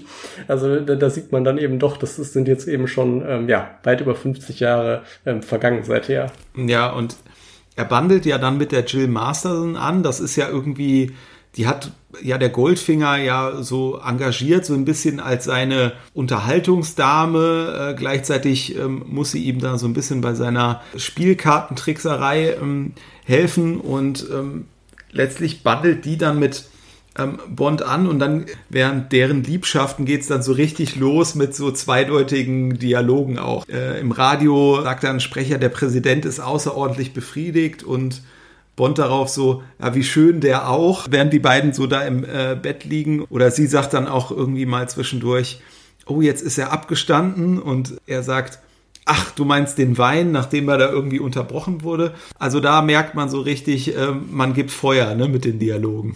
Ja, absolut. Und was in, diese, in dieser Szene auch noch so rein äh, spielt, ich finde, das ist ja auch mal so ganz interessant, so wie nimmt Bond so die, die Zeit und alles, was so um ihn herum äh, passiert, so wahr und da fällt, äh, fällt mir mal auf, diese ja doch doch sehr offensichtliche Klatsche für die Beatles, weil er geht ja dann irgendwann zum Kühlschrank und will, glaube ich, irgendwie nochmal neuen Champagner nachholen und sagt dann ja, ähm, man, man trinkt nie einen 53, 53er Don Perignon, wenn er eine Temperatur von über 8 Grad hat.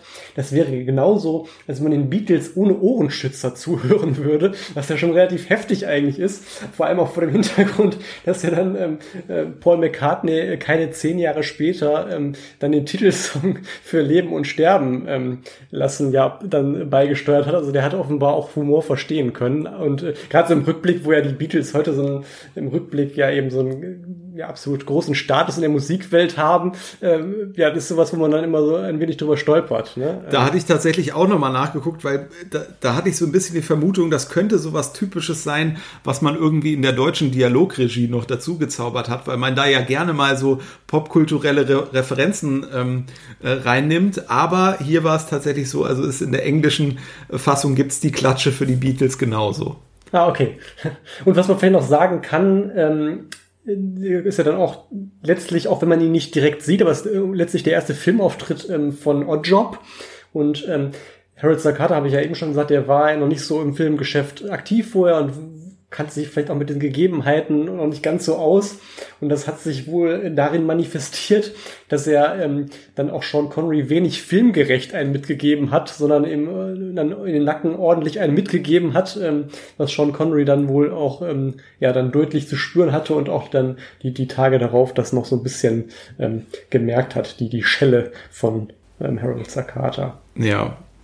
Und dass die Jill Masterson dann von Goldfinger auf die Seite von James Bond wechselt, das muss sie dann teuer bezahlen. Und da kommt es, ich glaube, man kann es ja wirklich so sagen, es ist äh, eine der berühmtesten Szenen der Filmgeschichte generell.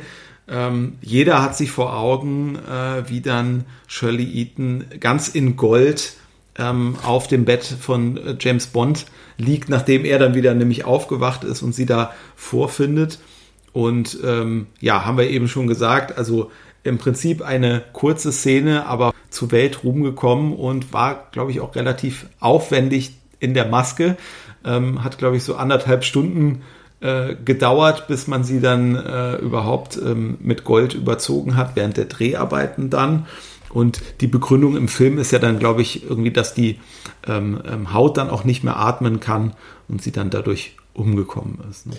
Genau, aus Sicherheitsgründen hat man dann ja auch tatsächlich so eine kleine Stück, äh, kleine Stelle am Rücken ähm, freigelassen, damit die Haut irgendwie besser atmen kann. Da wurden wohl nachher irgendwie nochmal so Untersuchungen unternommen, wo man jetzt noch nicht weiß, was jetzt wirklich so lebensgefährlich ist, aber es soll wohl zumindest, sagen wir mal, gesundheitsschädlich sein, wenn man äh, dann von wirklich komplett mit Gold überdeckt ist. Insofern war da sicherlich ähm, die Vorsicht ähm, angemessen und wie du schon sagst, äh, absolut popkulturelle Bedeutung in zig äh, Zusammenschnitten äh, taucht diese Szene immer wieder auf und auch innerhalb der Reihe gab es ja dann so eine kleine Reminiszenz, ähm, nämlich in einem Quantum Trost, wo ja dann ähm, auch ähm, eine weibliche Figur dann in, in Öl quasi im, im Hotelzimmer dann quasi ähm, tot ähm, da liegt und James Bond eben dann eben auch wieder so einen Schockmoment hat. Danach geht's im Prinzip erstmal zurück nach London. Äh, das ist ja immer so ein bisschen äh, Fläche für auch Stammbesetzungen. Äh, da kommt dann M ins Spiel. Ähm, da gibt es ein kurzes Zusammentreffen mit Money Penny. Das gehört ja auch in dieser Phase absolut dazu. Ähm, es gibt das Zusammentreffen mit äh, Q und ja, das ist ja auch meistens dann so ein bisschen die Phase im Film, wo dann noch mal kurz so ein bisschen im Prinzip Einsatzbesprechung ist. M, Money Penny und Q, die sind alle schon bekannt, aber die sind natürlich auch hier dabei. Das sind ja wirklich auch ja, absolute Stammkräfte, die jedenfalls mal die frühe Phase der Reihe und manche noch weit darüber hinaus ähm, geprägt haben. Ähm, Bernard Lee, der ja den M spielt, der war vom ersten Film bis einschließlich Moonraker dabei und ist ja auch immer so einer, den man absolut ähm, mit der Rolle des M verbindet, wie er da äh, vor seinem Schreibtisch sitzt und Bond da so ein bisschen maßregelt. Das ist ja irgendwie sowas, was sich auch absolut einbrennt. Und wer noch länger dabei war, das war die Lois Maxwell, ne, als ähm, Miss Moneypenny, die ja auch diesen Figurentypus absolut ähm, geprägt hat. Sie war nämlich bis im Angesicht des Todes sogar dabei, also bis äh, einschließlich der Roger Moore-Ära. Und mit Roger Moore hatte sie auch, ähm, abgesehen von Bond, eine Verbindung. Sie hat nämlich mit ihm an der bekannten Royal Academy of Dramatic Art zusammen studiert und nachher traf man dann eben bei Bond aufeinander und verließ die Reihe auch ähm, gleichzeitig. Und was mir hier so aufgefallen ist bei dem Film, so der, der Klassiker ist ja immer, ähm, Bond kommt rein und, und wirft den Hut, ne? Ähm, und hier hat, hat sie das mal übernommen. Das, das war mir nur so aufgefallen. Das ist immer so, so eine leichte Abwandlung von diesem, von diesem üblichen Szenenaufbau. Also das ist ja so dieses klassische, man schäkert so ein bisschen miteinander. Sie gibt immer wieder ja, zu verstehen, dass sie ja am Bond ein größeres Interesse hat und er äh, spielt damit natürlich, meint auch formell oder formal, dass er eigentlich auch nichts lieber täte, als sich mal mit ihr zu treffen, aber letztendlich, wie man da ja weiß, wird da ja dann doch immer nichts so richtig draus, aber das ist, sind immer wieder so nette kleine ähm, Szenen. Genau, und Q, um das noch abzurunden, ist natürlich gespielt von Desmond Llewellyn, wobei natürlich muss man vielleicht an der Stelle in der Reihe noch äh, ein bisschen einklammern, weil er war ja dann tatsächlich erst zum zweiten Mal in, in der Rolle aufgetreten. In dem ersten Film war es noch jemand anders. Und ähm, im, in dem Liebesgruß aus Moskau war es ja noch so, ähm, dass er einfach das ganz später dann auch ähm, hier und da nochmal, aber das Büro von M ähm, betreten hat und ihn kurz eingewiesen hat mit so einem kleinen Köfferchen, aber diese Szene war dann noch relativ unspektakulär und hier bekommt er wirklich dann so eine große Bühne, ne? erstmal in seinem Labor und macht ja James Bond dann mit seinen ganzen ähm, Gadgets vertraut und ja, Desmond Llewellyn war ja wirklich eine absolute Konstante in der Reihe, ähm, hat, hat mal bei Leben und Sterben lassen, hat er mal einen Film ausgesetzt, da war er mal gar nicht dabei, aber ansonsten war durchgängig bis Die Welt ist nicht genug mit von der Partie, also bis 1999, wo er dann auch verstorben ist und ist ja auch so der Q schlechthin. Ja, absolut. Und ähm, hier gerät das dann halt auch zwischen 007 und Q ja richtig so zu einem Spiel miteinander. In den Auftritten zuvor war es ja eher so, ja, da hat er auch schon mal so das eine oder andere, ja, wenn man es denn da schon so Gadget nennen konnte, aber das ein oder andere Utensil mitgebracht. Aber hier hat man jetzt wirklich, ähm, ja, man merkt, dass, äh, dass man jetzt auf dieses Aufeinandertreffen halt auch so einen besonderen Wert gelegt hat und da so einen besonderen Humor dann reinbringen ähm, will. Und ich finde es auch hier ähm, sehr schön gelungen, weil es eben gar nicht so stark auf Gag geschrieben ist, sondern das auch sehr schön ist, äh, die Mimik zu beobachten. Ne? Also in dem Moment, wo Q dann sagt, naja, also äh, das wird jetzt hier ungefähr eine halbe Stunde oder Stunde, ich weiß nicht mehr genau dauern, ne, bis ich dir jetzt genau hier alles erklärt habe, so, dann sieht man schon so, 007 macht schon so ein gelangweiltes Gesicht. Ähm, auf der anderen Seite ist es dann sehr schön, ähm, die Reaktion von Q zu beobachten, wenn der dann irgendwie gerade dieses Radar am DB5 erklärt und äh, wirklich nur so kleine Spitzen kommen, ne? wo 007 dann gesagt, ah, das ist ja schön, da kann man auch mal zwischendurch anhalten und was trinken und äh, dann äh, Q schon so leicht genervt ähm, wird, bis dann natürlich irgendwann die Aussage äh, kommt, ähm, äh, ich scherze nie, wenn es um meine Arbeit geht. Und das ist ja dann auch so ein bisschen das Credo von Q geworden. Und man hat ja dieses zusammen äh, durch seine Werkstatt schreiten, ist ja dann auch so ein Klassiker geworden eigentlich in den weiteren Titeln. Ne? Ja, absolut. Vor allem, wenn man sich dann auch mal irgendwie ein paar Filme hintereinander anguckt, dann wird einem das auch immer mehr, finde ich, nochmal bewusst, ne? wie das quasi echt wie so eine Art Running Gag, das ist auch noch dann bis in die, vor allem auch in die Moore-Ära ja nochmal hinein, ne? wo dann äh, die durch das Labor laufen und eine kuriose Erfindung nach der anderen, wo man sich auch denkt, was soll das jetzt für ein Geheimdienst wirklich äh, zweckdienlich sein, diese Apparaturen, die da so vor, vorgeführt werden von irgendwelchen Mitarbeitern, wo man denkt, okay, in welchen Situationen soll niemand jemandem helfen, aber es ist halt immer so eine so ein Kuriositätenkabinett fast schon und Roger Moore konnte das natürlich auch sehr gut, dann so den Q da so piesacken mit seiner humorvollen Art. Aber auch das, dieses Element, was sich, wie gesagt, dann durch die Reihe noch lange Zeit gezogen hat, muss man auch wieder sagen, hatte eben ihren Start hier ähm, bei Goldfinger. Ne?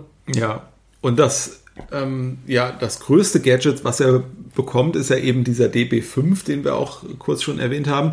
Und ähm, was ich hier auch ganz bemerkenswert finde, dass man ja manche Dinge, zumindest die, die man so sehr offensichtlich dann im weiteren Filmverlauf auch äh, noch im Einsatz sieht, also äh, hinten dieses Schutzschild, was dann hochkommt, das musste man halt wirklich irgendwie bauen. Ne? Also da hat man sehr lange dran rumgeschraubt, damit das dann irgendwie hydraulisch funktioniert. Also Respekt vor dem Handwerk auch an der Stelle, weil später war es ja dann ganz anders. Ne? Wenn ich jetzt irgendwie so Extremfall stirb an einem anderen Tag, wo gefühlt der ganze Film digital stattfindet. Also hier musste man mit viel Erfindungsreichtum und wenig Platz, was es ja dann irgendwie in dem Auto auch gab, um da diese Dinge irgendwie einzubauen.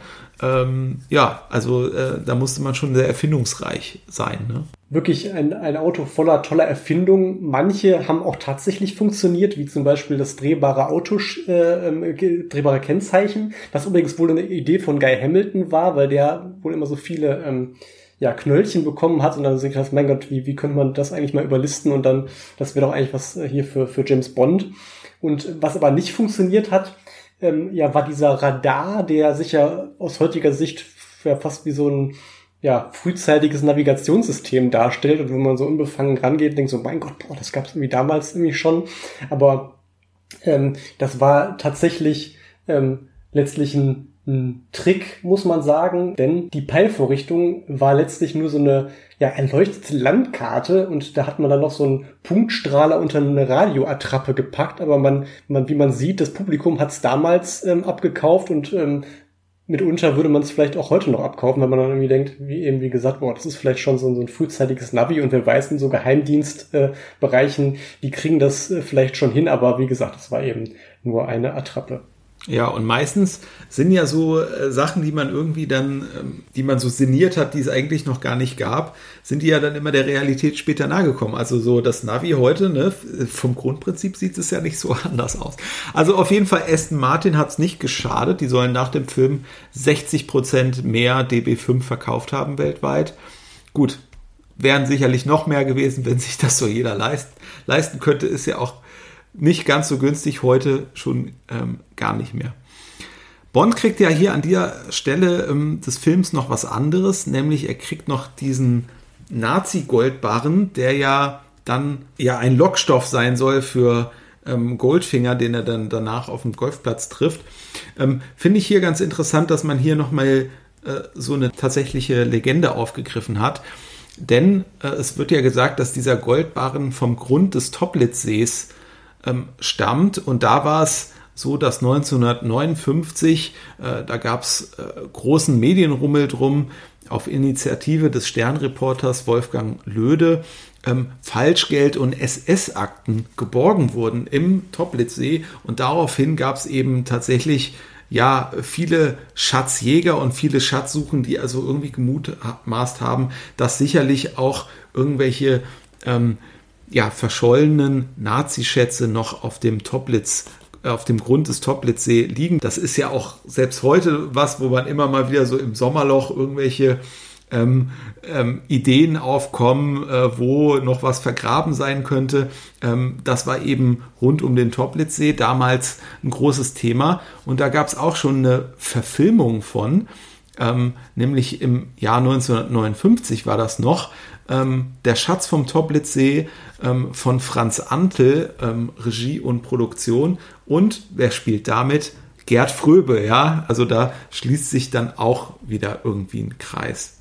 Ja, ähm, diesen Goldbarren, äh, den äh, nimmt Bond ja dann mit zum Golfplatz und da sehen wir ja dann dieses ähm, berühmt-berüchtigte ähm, Match zwischen Goldfinger und Bond, auch ganz toll inszeniert, finde ich. Äh, ne? Also es ist ja jetzt keine große Action-Szene, aber das hat man dann auch wieder sehr nett gemacht, finde ich, wie man dann einfach teilweise nur das grüne Gras sieht, dann fällt da plötzlich dieser Goldbarren ins Bild, dann gibt es den Gegenschuss von unten, man sieht das Gesicht von, ähm, von Gerd Fröbe, der ja dann ähm, gerade so wunderbar spielt, wie er sich einerseits daran ähm, davon äh, nicht aus der Ruhe bringen lassen will, aber letztlich macht es ihn ja doch so nervös, ähm, dass er an der Stelle, ähm, glaube ich, nicht einlocht, sondern sich dann ablenken lässt. Ja, und auch absolut äh, großartig gespielt von Gerd Fröbe, ne? wenn man dann am Ende sieht, wie er sich wirklich, wirklich auch über diese Niederlage ärgert. Ne? Und man sieht, das ist ein Wirkungstreffer, aber ähm, er kann dann James Bond auch durchaus Paroli bieten, ähm, wie man dann eben später sieht, wenn er ihm dann den, den Scheck auch ausstellt und dann eben diese Machtdemonstration mit Oddjob, ähm, was ja letztlich dann auch nochmal so, so eine Warnung an Bond ist und dann ähm, sagt Bond ja auch wiederum dann so, als dann, weil der, der Hut, haben wir eben schon gesagt, macht ja da so den, köpft ja quasi eine dieser Figuren ähm, von diesem Anwesen und da sagt Bond ja auch so, hm, das wird dem, dem Besitzer des Golfclubs aber wahrscheinlich nicht so gefallen, ne? Und dann erwidert er ja auch nur so trocken, ja, der Club gehört mir, ne? Und da sieht man, oh, dann, das ist auch wieder so ein zweiter Wirkungstreffer für Bond, also man merkt, das ist schon so in dem Moment pari pari, jeder ja. hat da so seine, seine Schlä seine Treffer, die er beim Gegner landen kann, ne? Ja, ähm, also total Gegner auf Augenhöhe, zumal ja dann dieser Köder letztlich nicht greift, ne? Also er kommt da ja hin, um irgendwie ähm, ähm näher an den Rand zu kommen durch diesen äh, Goldbarren und obwohl sein Interesse ja geweckt ist, sagt er sich am Ende so, ähm, nee, ähm, gibt dann eher so eine finale Warnung an Bond und äh, dann damit ist die Sache ja erstmal für ihn erledigt. Ne? Genau, der muss quasi dann den zweiten Angriff erst starten, bevor es dann so richtig losgeht, ne? Genau. Und was man vielleicht noch zu diesen Golfplatz-Szenen sagen kann, die sind im Roman wirklich, da kann ich mich auch noch daran erinnern, als ich ihn gelesen habe, wirklich in absolut epischer Ausmaß geschildert. Also ich habe nochmal nachgeguckt, es sind über 30 Seiten.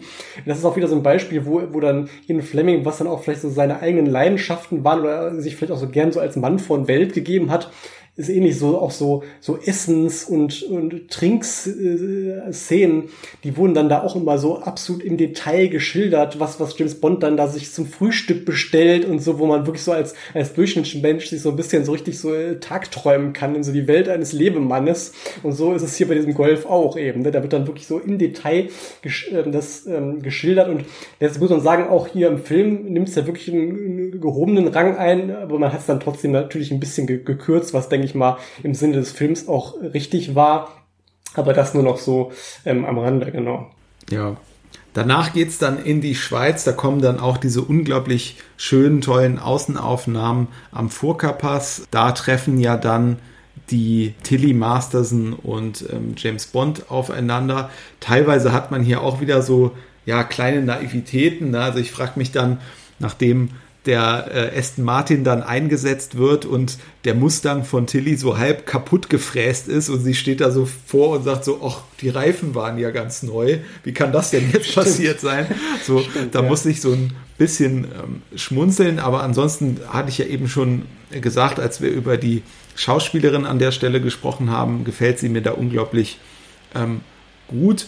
Und ähm, ich finde auch, dass es da dann sehr schöne ähm, Dialoge gibt. Die Tilly Masterson, man erfährt ja, die schießt schlecht. Es kommt ja dann raus, äh, die wollte eigentlich einen Anschlag ähm, auf Goldfinger äh, durchführen, hat dabei aber fast Bond getroffen. Und später, kurz bevor sie selber ähm, angegriffen werden, sagt er dann, wenn sie ihn töten wollen, warum sie, haben sie denn auf mich geschossen? Und er erklärt sie eben nochmal, nee, ich wollte ja ihn treffen. Und dann schießen sie aber schlecht. In dem Moment kommen dann Schüsse auf die beiden und er sagt, oh, da kommt jemand, der es besser kann. Also irgendwie hat man da auch sehr schön ähm, das miteinander alles so ähm, verboben. Und letztlich, äh, also ich denke, ähm, alle, die jetzt zuhören, kennen ja den äh, Film auch und so viel kann man vorwegnehmen. Ähm, die Tilly stirbt ja dann und ich weiß nicht, wie es dir geht. Das war für mich wirklich so ein Schockermoment, weil es musste ja schon die Jill Masterson, die Schwester, dran glauben, ähm, vorne im Film. Und dann rechnet man ja erstmal damit, okay, da ist jetzt die Schwester, äh, die stößt jetzt zu Bond dazu und die ist doch jetzt bestimmt so eine Konstante, die da dann auch immer wieder gerettet wird. Aber nein, es kommt ganz anders. Genau, das ist gerade, wenn man drüber nachdenkt, äh, eigentlich wirklich erstaunlich, weil das wäre so, so diese, diese, typische Konstruktion eines solchen Films, dass man eben dann die Schwester einführt, die hat eben dieses Rachemotiv und die wird jetzt zusammen mit James Bond ähm, das irgendwie ähm, lösen. So ein bisschen so ähnlich, auch wenn es der eine andere Stoßrichtung hat, weil da James Bond den Mann erschossen hat, aber so ein bisschen so ähnlich ist es ja dann bei der Spion, der mich liebte, mit der Barbara Bach-Figur, ne, wo sie auch ein Rachemotiv hat, aber die müssen sich eben so zusammen durch die Mission durchschlagen und so in etwas andere Form würde man das dann eben hier auch erwarten. Ne? Da hat man so eine rachelustige Frau, die dann eben James Bond so ein bisschen zu bändigen hat und zusammen äh, bringen sie dann vielleicht den Goldfinger zur Strecke. Eben weil man eben schon ja so eine äh, Frau auch auf so, ja, besondere Art und Weise aus der Filmhandlung quasi rausgeschrieben hat. Ähm, und dann kommt es eben dann zu diesem ja wirklich sehr auch abrupten Übergang, wie du es ja auch eben gerade sehr schön geschildert hast. Erstmal so ein bisschen Humor und auf einmal so, huch, ähm, kommt dann der Hut tatsächlich schon zum Einsatz, der ja schon vorher so schön eingeführt wurde. Da rechnet man dann in dem Moment ähm, in der Tat nicht mit. Und das hat ja dann so ein bisschen, ist ja so, kann man sagen, so der Anstoß für diese wilden Verfolgungsjagd-Szenen, wo dann der DB5 ja auch dann mal so richtig zum Einsatz kommt auf den Anlagen ähm, von Auric Enterprises, wo ja dann auch der Schleudersitz dann der zum Einsatz kommt, wo ja auch James Bond, wo da, wo er Q ihn da das, das einführt, noch so ganz ungläubig guckt. Also es ist ein Schleudersitz, die scherzen wohl, ne? Und in dem Moment, wo er dann auf Auric Enterprise unterwegs ist, ist er aber, glaube ich, dann doch ganz froh, dass er den dabei hat und bringt ihn dann ja auch zum Einsatz. Und dann hat wir ja noch so, so eine nette, ähm, äh, nette, ja, kleine Aspekt in der Szene mit dieser doch sehr betagten Pförtnerin, die dann erst so zu diesem, zu dieser Schranke läuft zwischendurch und die Schranke dann hebt und man denkt sich da nichts bei. Und im nächsten Moment steht sie da in Großaufnahme mit diesem, mit diesem Maschinengewehr und gibt da, ähm, äh, ja, absolut Feuer. Und das sind ja auch nochmal so, so ja, kleine, man, witzige Szenen. Da hat man wirklich äh, gemerkt, dass man da wirklich nochmal so einen kleinen Witz setzen wollte, ne? Weil sie ja auch sehr überzeichnet ja. ist, diese Pförtnerin. Und generell auch diese, diese Verfolgungsjagd wirkt auch teilweise so ein bisschen cartoonhaft. Ne? Also die, ähm, die ganzen Helfershelfer, die da so quasi zu fünf, zu viert irgendwie im Auto und dann aber auch so aus dem Fenster raus und so vier Leute gleichzeitig mit Maschinenpistolen. Es wirkt eigentlich wirklich wie in so einem ähm, Cartoon. Aber trotzdem finde ich, gelingt dem Film irgendwie immer total diese Gratwanderung, dass es einerseits so ein bisschen witzig, ein bisschen überzeichnet auch mal ist, aber die Ernsthaftigkeit ähm, nie so verloren geht. Ne? Ja, jetzt wo du es ansprichst, äh, fällt mir gerade auch so ein, ist vielleicht dann auch schon eher gefühlt so ein bisschen mehr, wie man es dann in der Moore-Ära so hat, wo man ja auch dann oft so kuriose Wendungen innerhalb von Verfolgungsjagden hat und dann wird irgendwie jemand eingeblendet, der irgendwie gerade so, so einen Schnaps getrunken hat und guckt dann irgendwie, was war der in der Flasche drin. Das ist ja auch so ein, ein Mann, der, glaube ich, in mehreren Filmen hintereinander auftaucht, bei Der Spion, der mich liebte und Moonraker und so. Da hat man ja so Verfolgungsszenen immer so ein bisschen ja überspitzt dargestellt und so auch so Roger Moore typisch eben so den Humor eingebaut, aber auch das hat vielleicht dann so ein wenig den Ursprung dann hier in dem Goldfinger-Film schon, ja. Genau, und danach ähm, ja, muss ähm, James Bond alias Sean Connery dann richtig Mut aufbringen, denn ähm, dann kommt ihm nämlich der Laser zu nahe. Er ist dann festgenommen worden, festgesetzt worden und ähm, ja, liegt dann gefesselt auf diesem Tisch in den Räumlichkeiten von Goldfinger. Ja, auch eine absolut ikonische Szene. Genau, er liegt dann auf dieser Messingplatte und ähm, ja, ist diesem Laser ausgesetzt, der ihm immer näher ähm, kommt. Und das ist ja auch dann so, so ein Moment, wo man dann als, als Zuschauer denkt, ja, wie will ähm, der James Bond da jetzt rauskommen? Und der schafft es ja dann wieder eben auf ganz tolle Art und Weise, indem er eben ja sich daran erinnert, er hat vorher so ein paar Wortfetzen ähm, aufgeschnappt und ähm, wirft die einfach mal so in den Raum und das reicht dann eben schon aus, dass sich Goldfinger das dann ähm, wieder anders überlegt und dann eben ihn letzten Endes ähm, dann doch davon kommen lässt. Und als Zuschauer versetzt man sich dann so ganz kurz ja immer ähm, dann doch irgendwie in den, in den Bösewicht mal kurz rein, denkt so, oh Mann, was machst du? Ne? Das war so die, die eine Chance jetzt äh, Bond zu eliminieren und du wirst es absolut bereuen. Aber bevor es sozusagen dazu kommt, dass Bond ähm, aus, ähm, ja, aus dieser Situation befreit wird. Und man muss sagen, das ist ja auch wieder so eine, so eine Szene, die absolut ähm, stellvertretend ist für ganz viele ähm, Momente in der Bond-Reihe, wo Bond eigentlich mit dem Rücken zur Wand steht und er schafft es eben mit seiner Gewieftheit aus diesen ja eigentlich unmöglichen Situationen sich zu befreien. Und bevor es dazu kommt, kommt es eben zu einem ganz ja, legendären Dialogen oder äh, ja, Schlagabtausch, der auch eigentlich in, glaube keinem Best-of-Schnitt fehlen darf ähm, wo ja Bond ähm, Goldfinger fragt, warten Sie von mir, dass ich rede? Und äh, Goldfinger dreht sich nur so, ähm, ja, ganz, äh, ja, erheitert fast schon um nur und sagt so, nein, Mr. Bond, ich erwarte von Ihnen, dass Sie sterben.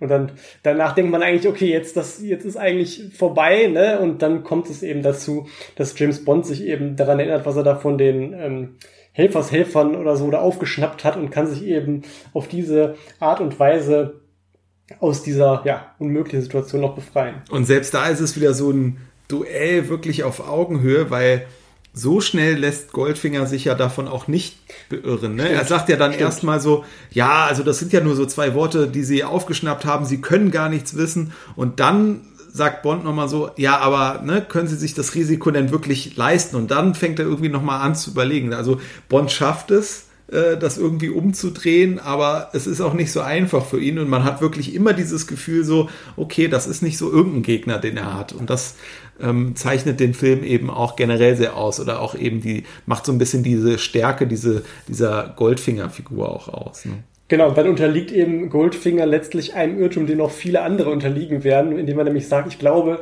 lebend äh, sind sie mir, äh, helfen sie mehr als, als tot und das, darüber wird er dann eben, ähm, so viel darf glaube ich auch verraten werden, früher oder später dann böse stolpern. Genau, dann lernt er im Flugzeug Pussy Galore kennen. Ähm, das erste, was er sagt, ist Pussy Galore, das muss ein Traum sein. Natürlich ähm, aufgrund des ähm, äh, Namens. Hier ist irgendwie noch ganz interessant ähm, dass es wohl hier mal zwischenzeitlich ähm, der, der, der Produzent gesagt hat, oh, hier gibt's ja diese Szene, wo Bond sich rasiert, da kann man doch mal super was mit Gillette machen.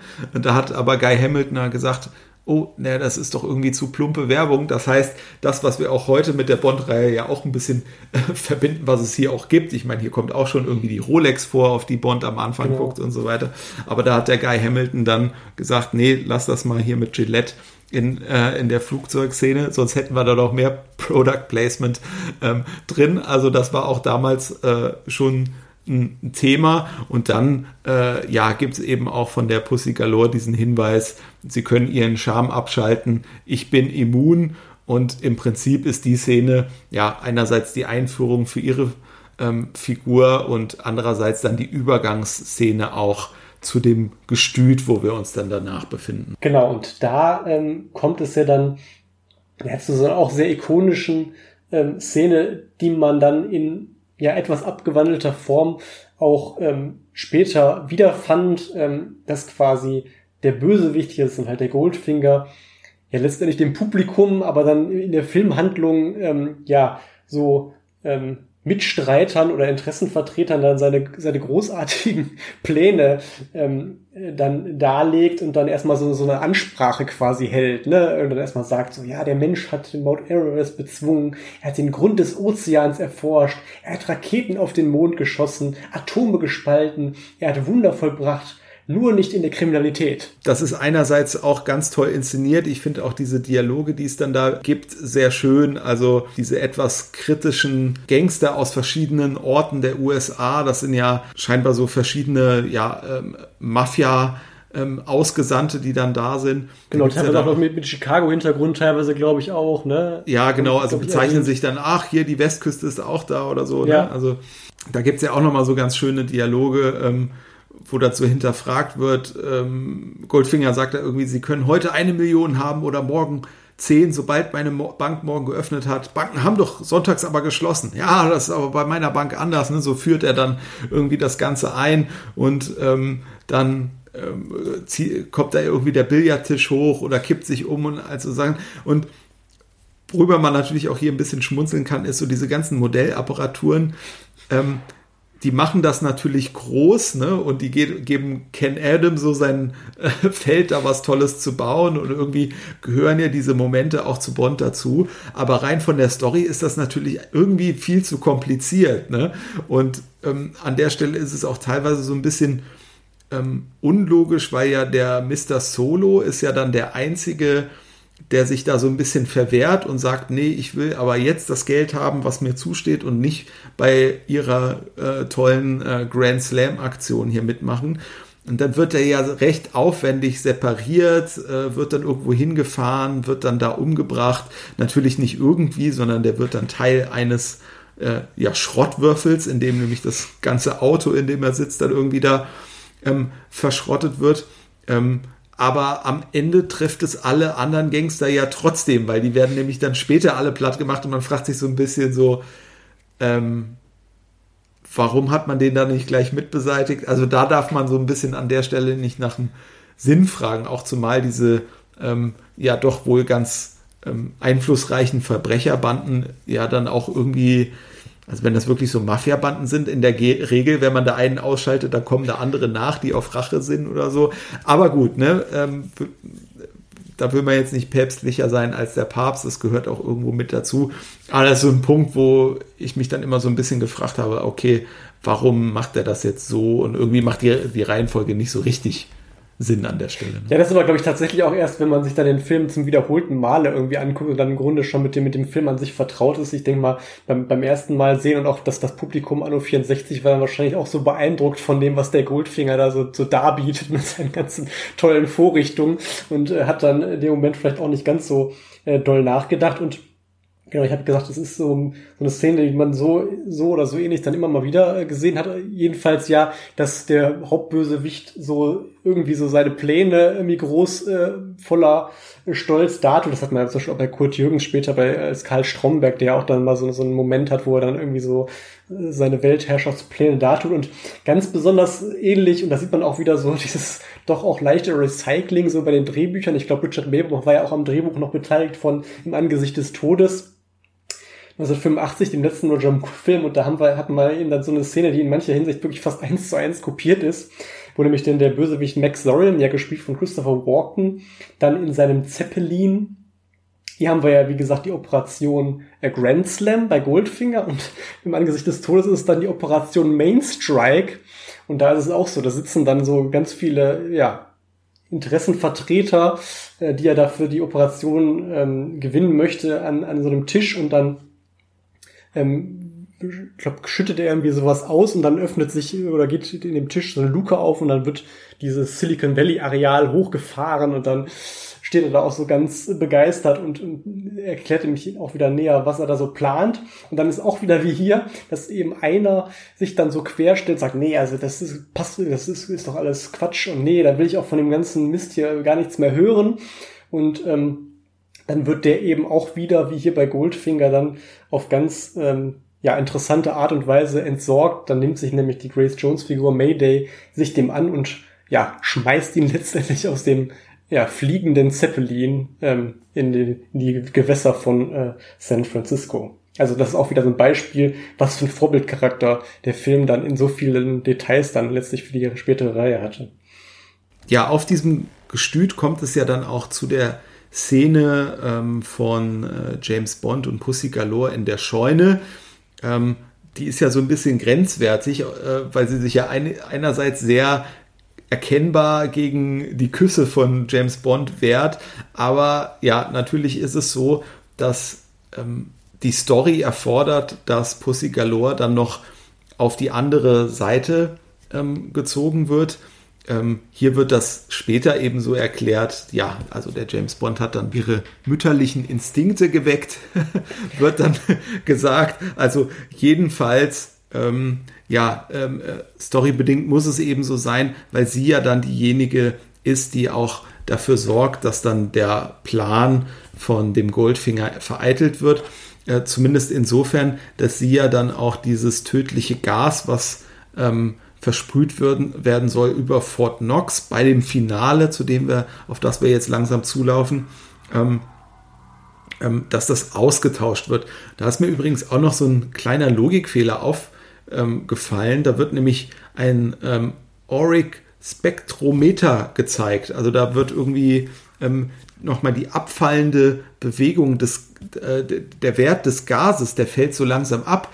Und da habe ich mich gefragt, aber wenn das doch jetzt gar kein echtes tödliches Gas äh, hier in der Luft verteilt ist, dann macht ja eigentlich die, macht ja dieses Spektrometer, was die bösen Jungs sich dann nochmal angucken, das müsste ja dann direkt auf Null sein und nicht auf Null abfallen, oder? Ja, oder sie müsste das irgendwie auch noch manipuliert haben, was natürlich ein Riesenaufwand ist und vielleicht auch gar nicht möglich ist. Also das, das ist man vielleicht von Seiten der Verantwortlichen dann auf den eigenen Twist so ein bisschen reingefallen, dass man da, da nicht in jeder, in jedem Moment darüber nachgedacht hat, wie es dann letztlich äh, herauskommt. Ne? Hm. Ja, und letztlich ähm, verschafft sich ja dann Goldfinger dann ähm, mit seinen Helfern ähm, Zugang äh, zu Fort Knox tatsächlich. Also der Plan scheint erstmal ähm, aufzugehen. Aber James Bond wird es natürlich im Endeffekt ähm, durchkreuzen aber vorher kommt es da erstmal zu der finalen Auseinandersetzung zwischen ihm und Oddjob, wo das Publikum natürlich auch dann im Verlauf des Films eigentlich darauf wartet. Ne? Man hat schon diesen Appetizer bekommen mit dem Hut an der Statue und dann ja auch diese Ermordung äh, von Tilly Masters und dann wartet man natürlich, dass, dass James Bond den Oddjob jetzt dann eben auch in Anführungszeichen zur Strecke bringt. Und das ist ja dann auch nochmal ja ganz toll und spannend inszeniert, vor allem musiklos auch inszeniert, diese finale Auseinandersetzung und die geht auch, finde ich, dann doch relativ lange. Das ist nicht so, wie man das so kennt, war hier Schlag links, Schlag, Schlag rechts und dann irgendwie ist es vorbei, sondern der Oddjob unternimmt ja auch dann tatsächlich ein paar Anläufe mit seinem Hut und äh, James Bond schafft es aber immer irgendwie auszuweichen und dann überlistet er ihn ja letztlich dadurch, dass er ihm quasi so ein bisschen im, im Sicheren wiegt und oder Sicherheit wiegt und ähm, als nämlich der Hut zwischen so, so zwei Metallstangen quasi fest hängt und dann geht er so in seiner typischen Manier, stapft er so langsam drauf zu und dann wird er auch schon so auf Bond geblendet und merkt man schon, oh, der hat irgendwas, fühlt irgendwas im Schilde und in dem Moment, als er dann quasi den Hut ergreift und an den Stangen steht, ähm, ähm, ja, ähm, versetzt er ihm mit so einem ja, losen Elektrokabel, glaube ich, ist das so, so ein Stromschlag letztlich, dass, dass er dann quasi eben vor diese Metallstangen dann hält. Und ähm, ja, dann steht ja Oddjob wirklich sekundenlang an diesen, mit beiden Händen fast schon an diesen, an diesen Metallstangen und kriegt da diesen, diesen Schock. Und da war es dann wohl auch tatsächlich bei den Dreharbeiten so, dass Guy Hamilton den da wohl hat eiskalt auch äh, stehen lassen und auch einfach mal nicht Cut gesagt hat. Und Harold Sakata, wie er noch so war, irgendwie noch nicht so erfahren im Filmgeschäft, hat dann gedacht, okay, wenn, solange der nicht Cut sagt, halte ich da mal schön fest und hat sich da wohl auch so ähm, ein bisschen die Hände dabei verbrannt. Aber es sieht natürlich, muss man sagen, im Endprodukt ähm, sehr effektvoll aus. Und ähm, ja, weitere ähm, ikonische Sache. Also verbrannt, weil muss man vielleicht dazu sagen, weil da irgendeine Tricktechnik angebracht war. Äh, das Ding stand jetzt natürlich nicht wirklich unter Strom, ja, klar, aber in dem Moment ja. äh, hat man da also irgendwas äh, entzündet, äh, damit es da auch äh, dementsprechend ähm, sichtbare visuelle Effekte genau. dann äh, gibt. Ne? Mhm. Ja, und dann gibt es ja auch noch eine Bombe, äh, die da abläuft, denn es hat sich ja dann herausgestellt, dass der eigentliche Plan gar nicht ist oder auch gar nicht sein kann, die Goldbarren abzutransportieren, das wäre viel zu schwer, sondern die nuklear zu verseuchen, damit der Wert ähm, dann verfällt und äh, der Wert von dem Gold, was Goldfinger schon unter seinen Fingern eben hat, ähm, dass das dann steigt. Und am Ende gelingt es natürlich, ähm, ja, kurz vor knapp diese Bombe zu entschärfen und nicht wie in anderen Actionfilmen bleibt es dann bei der Sekunde 3, 2 oder 1 stehen, sondern ähm, der Zeiger bleibt bei 007 stehen, was natürlich eine ganz nette Idee äh, zum Schluss nochmal ist. Genau, das ist dann eben nicht so eine 0815-Geschichte, denn so, wie du schon sagst, so die, die Bombe kurz vor knapp irgendwie noch äh, entschärfen. Das war, glaube ich, selbst 1964 schon nicht mehr ganz neu. Und so hat man dem Ganzen natürlich nochmal so eine schöne, humorvolle, ironische Note geben können und rundet das ganz gut ab, aber das ist natürlich dann noch nicht das ganze Ende. Es, ja, es ist eigentlich auch, glaube ich, so das Finale, was man so im, im, im Kopf hat, oder ich würde es auch das Finale nennen, aber es gibt dann noch mal so einen Nachklapp und es gibt noch mal das Aufeinandertreffen von, äh, das direkte Aufeinandertreffen von Goldfinger und Bond dann. Ne? Genau, also da wird ja James Bond eigentlich schon so, es wird, trifft wieder auf Felix, der dann sagt, ja super, hast ja super gemacht, jetzt soll er auch, glaube ich, dann ja auch zum, zum Präsidenten ähm, geflogen werden, um da auch noch mal ein paar nette Worte zu bekommen für das, was er da geleistet hat. Und es läuft eigentlich alles schon so auf, auf Ende hinaus. Und dann muss man sagen, verhält sich Goldfinger letztlich nicht so richtig clever. Man hätte ja sagen können, okay, ist jetzt irgendwie alles dumm gelaufen, der Plan ist nicht aufgegangen, aber auch Goldfinger hat ja vielleicht im Laufe der Handlung gemerkt, hm, mit dem James Bond legt man sich vielleicht besser nicht so ein. Also er hätte ja auch einfach sagen können, okay, lasse ich es jetzt drauf berufen, ich habe immer noch meinen großen Goldvorrat, habe vielleicht noch ein paar andere Operationspläne in der Schublade, die ich mal rausziehen kann und die vielleicht nochmal angehe. Aber um den James Bond mache ich vielleicht erstmal einen großen Bogen. Aber das macht er dann leider, oder was ist leider, also für ihn leider nicht. Und ähm, sucht er dann doch nochmal die direkte Konfrontation mit James Bond im Flugzeug. Ne? Ja, und das Ganze super beeindruckend umgesetzt, tricktechnisch auch für 1964, äh, muss man sagen, ähm, war das sicherlich auch ähm, ja, äh, ganz schön viel Aufwand dann in der Montage, diese Szene. Aber damit ist es dann äh, das gewesen. Also Goldfinger ähm, wird dann äh, ja rausgesaugt aus dem Flugzeug. James Bond und Pussy Galore ähm, verkriechen sich, glaube ich, nochmal unterm Fallschirm dann irgendwie. Genau, so ein bisschen auch ja so ein typisches Element, ne? Ja, Am genau. Ende äh, James Bond mit seinem Hauptbond-Girl irgendwie, ob es jetzt dann beim Feuerball ist, ist ja, glaube ich, auf so einem, auf so einem ähm, ähm, kleinen ähm, ja, Bötchen oder kleinen, kleinen, kleinen Boot oder man ist irgendwie auf einer einsamen Insel. Das sind oder, ne, das ist ja immer so, so, so der Klassiker. Ähm, und das wird dann auch eben schon in diesem Film äh, bedient. Genau. Und hier, wie du schon sagst, verkriechen sich die beiden dann ähm, unter dem ähm, ja, Fallschirm. Und äh, wie es eben auch zu der Zeit noch so ist, im Folgefilm komischerweise ist von Pussy Galore äh, keine Rede mehr. Und äh, es geht weiter. Business as usual. Ja, und wahrscheinlich ähm, klingen da ein paar Klänge von John Barry auch an der Stelle, der ja hier wieder für die Musik ähm, verantwortlich ist. Und ähm, ja, ich moderiere da mal so ein bisschen rüber, weil da haben wir jetzt noch nicht drüber gesprochen. Äh, John Barry, ja, der Komponist der Reihe, war für insgesamt zwölf ähm, Filme verantwortlich.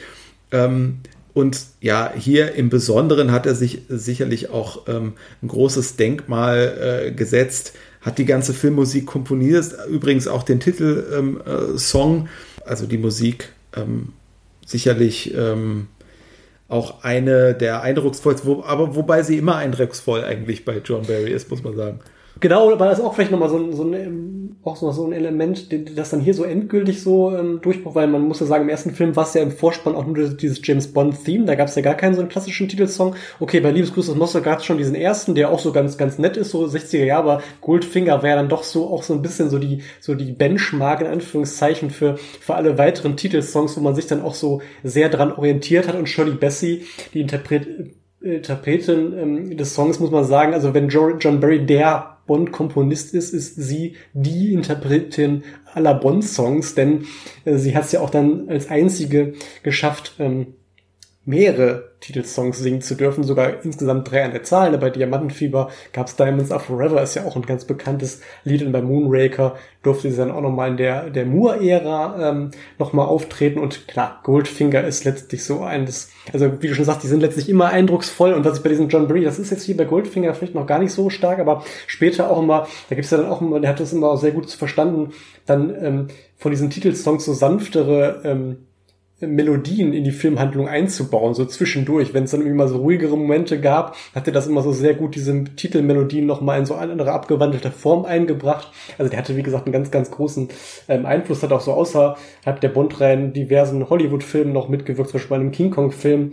Mir persönlich ist auch immer so die Titel, das Titelthema von Die zwei immer noch so sehr im Ohr, dass er ebenfalls äh, komponiert hat, also auch schon da ähm, eine Verbindungslinie zu Roger Moore. Und ähm, ja, hier war es ja auch so ein bisschen, das kann man vielleicht noch zum Schluss sagen, eine ganz, ganz nette Anekdote, ähm, wie so, wie so der, der Song auf die Produzenten gewirkt hat, ne? Ja, ähm, also auch Harry Salzman liegt wohl auch mal daneben, äh, muss man ja aus heutiger Sicht sagen, weil der, der Song dann eben auch so äh, direkt super erfolgreich ähm, war und bis heute immer gut ankommt.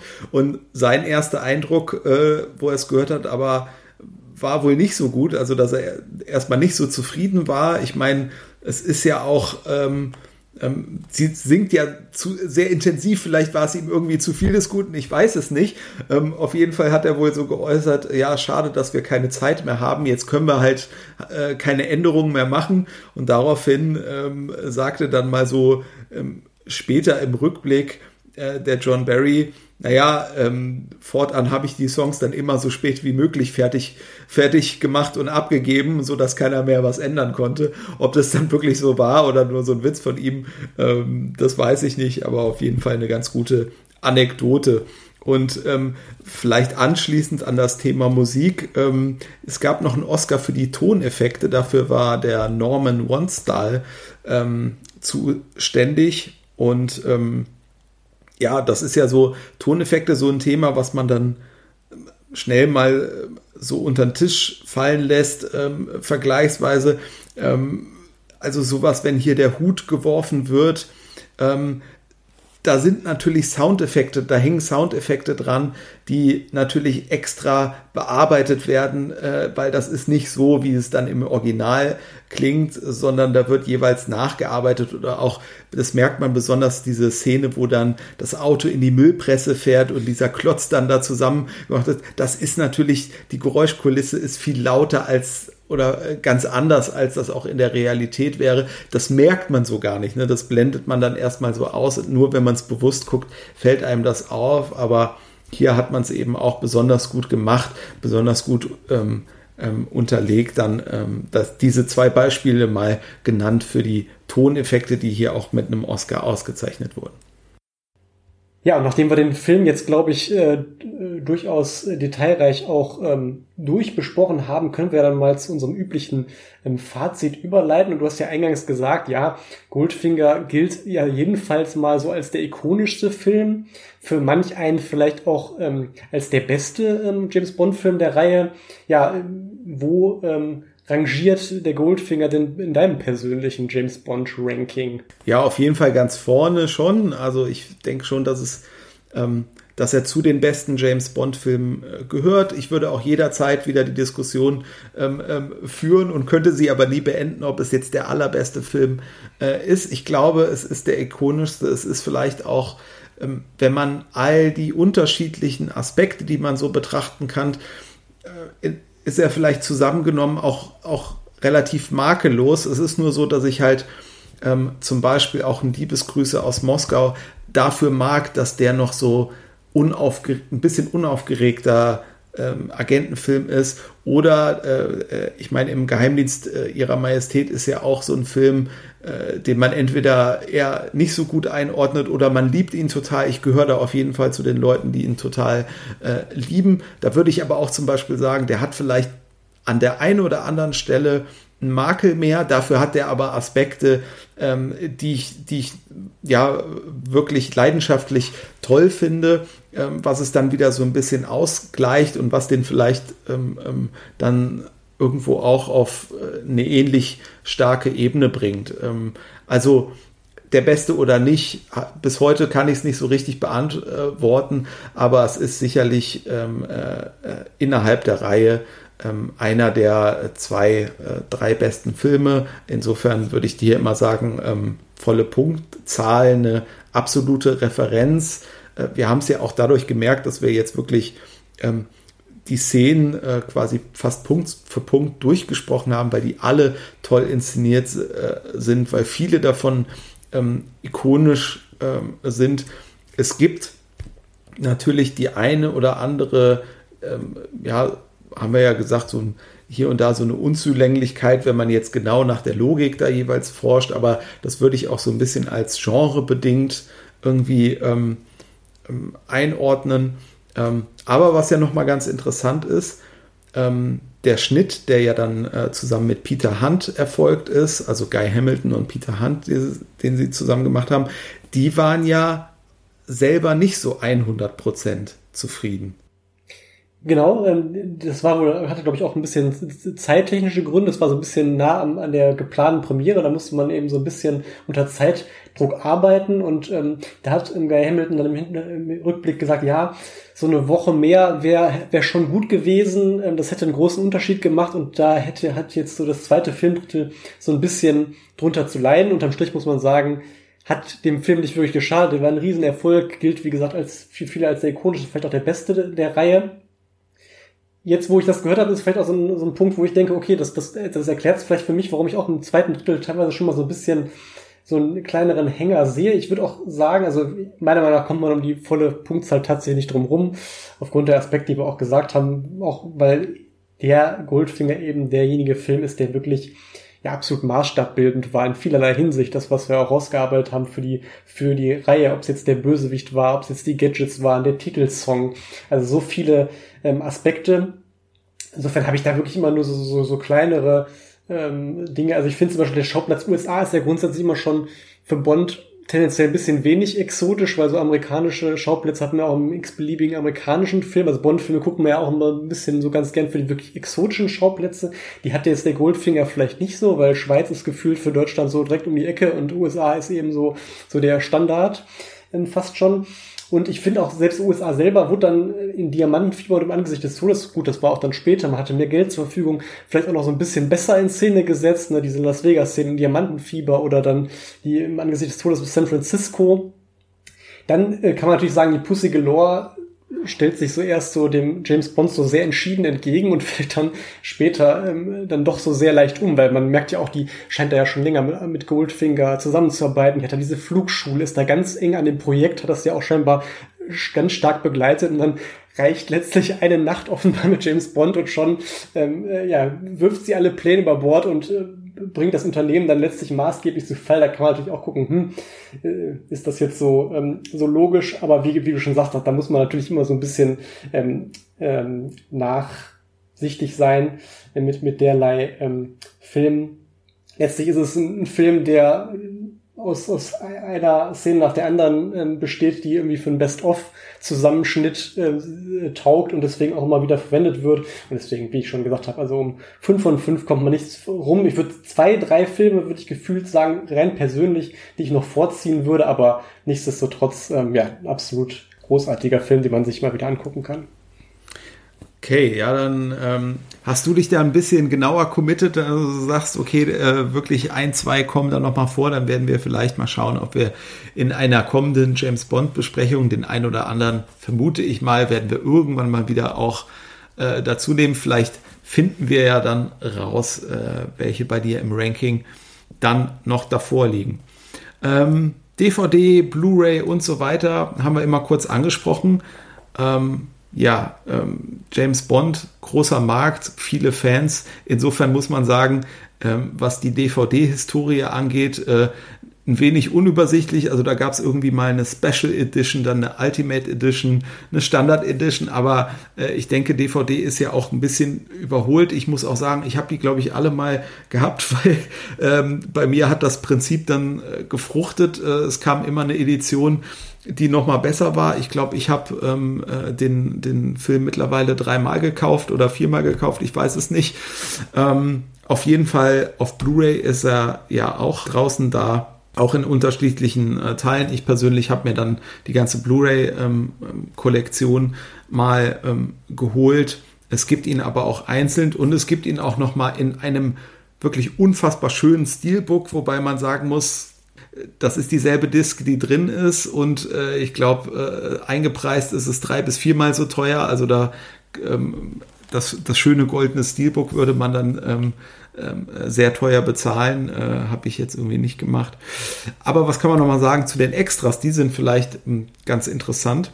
Ähm, was mir so ähm, herausgefallen ist aus wirklich un, äh, umfangreichen Materialien von Trailers über irgendwelche Features, die man sich noch angucken kann, ähm, dass es äh, wirklich Probeaufnahmen aus dem Casting-Prozess noch äh, im Bonusmaterial veröffentlicht wurden. Ähm, das fand ich wirklich mal so spannend zu sehen ähm, aus dem Auswahlprozess, wo ja dann die Schauspieler auch so Probezeilen bekommen. Und in dem Fall ging es um Goldfinger und da war einmal der Theodore Beacle, ähm, der vorgesprochen hat für Goldfinger, wo man so merkt, wenn man sich das anguckt, nee, boah, das wirkt überhaupt nicht. Zum Glück ist es der nicht geworden.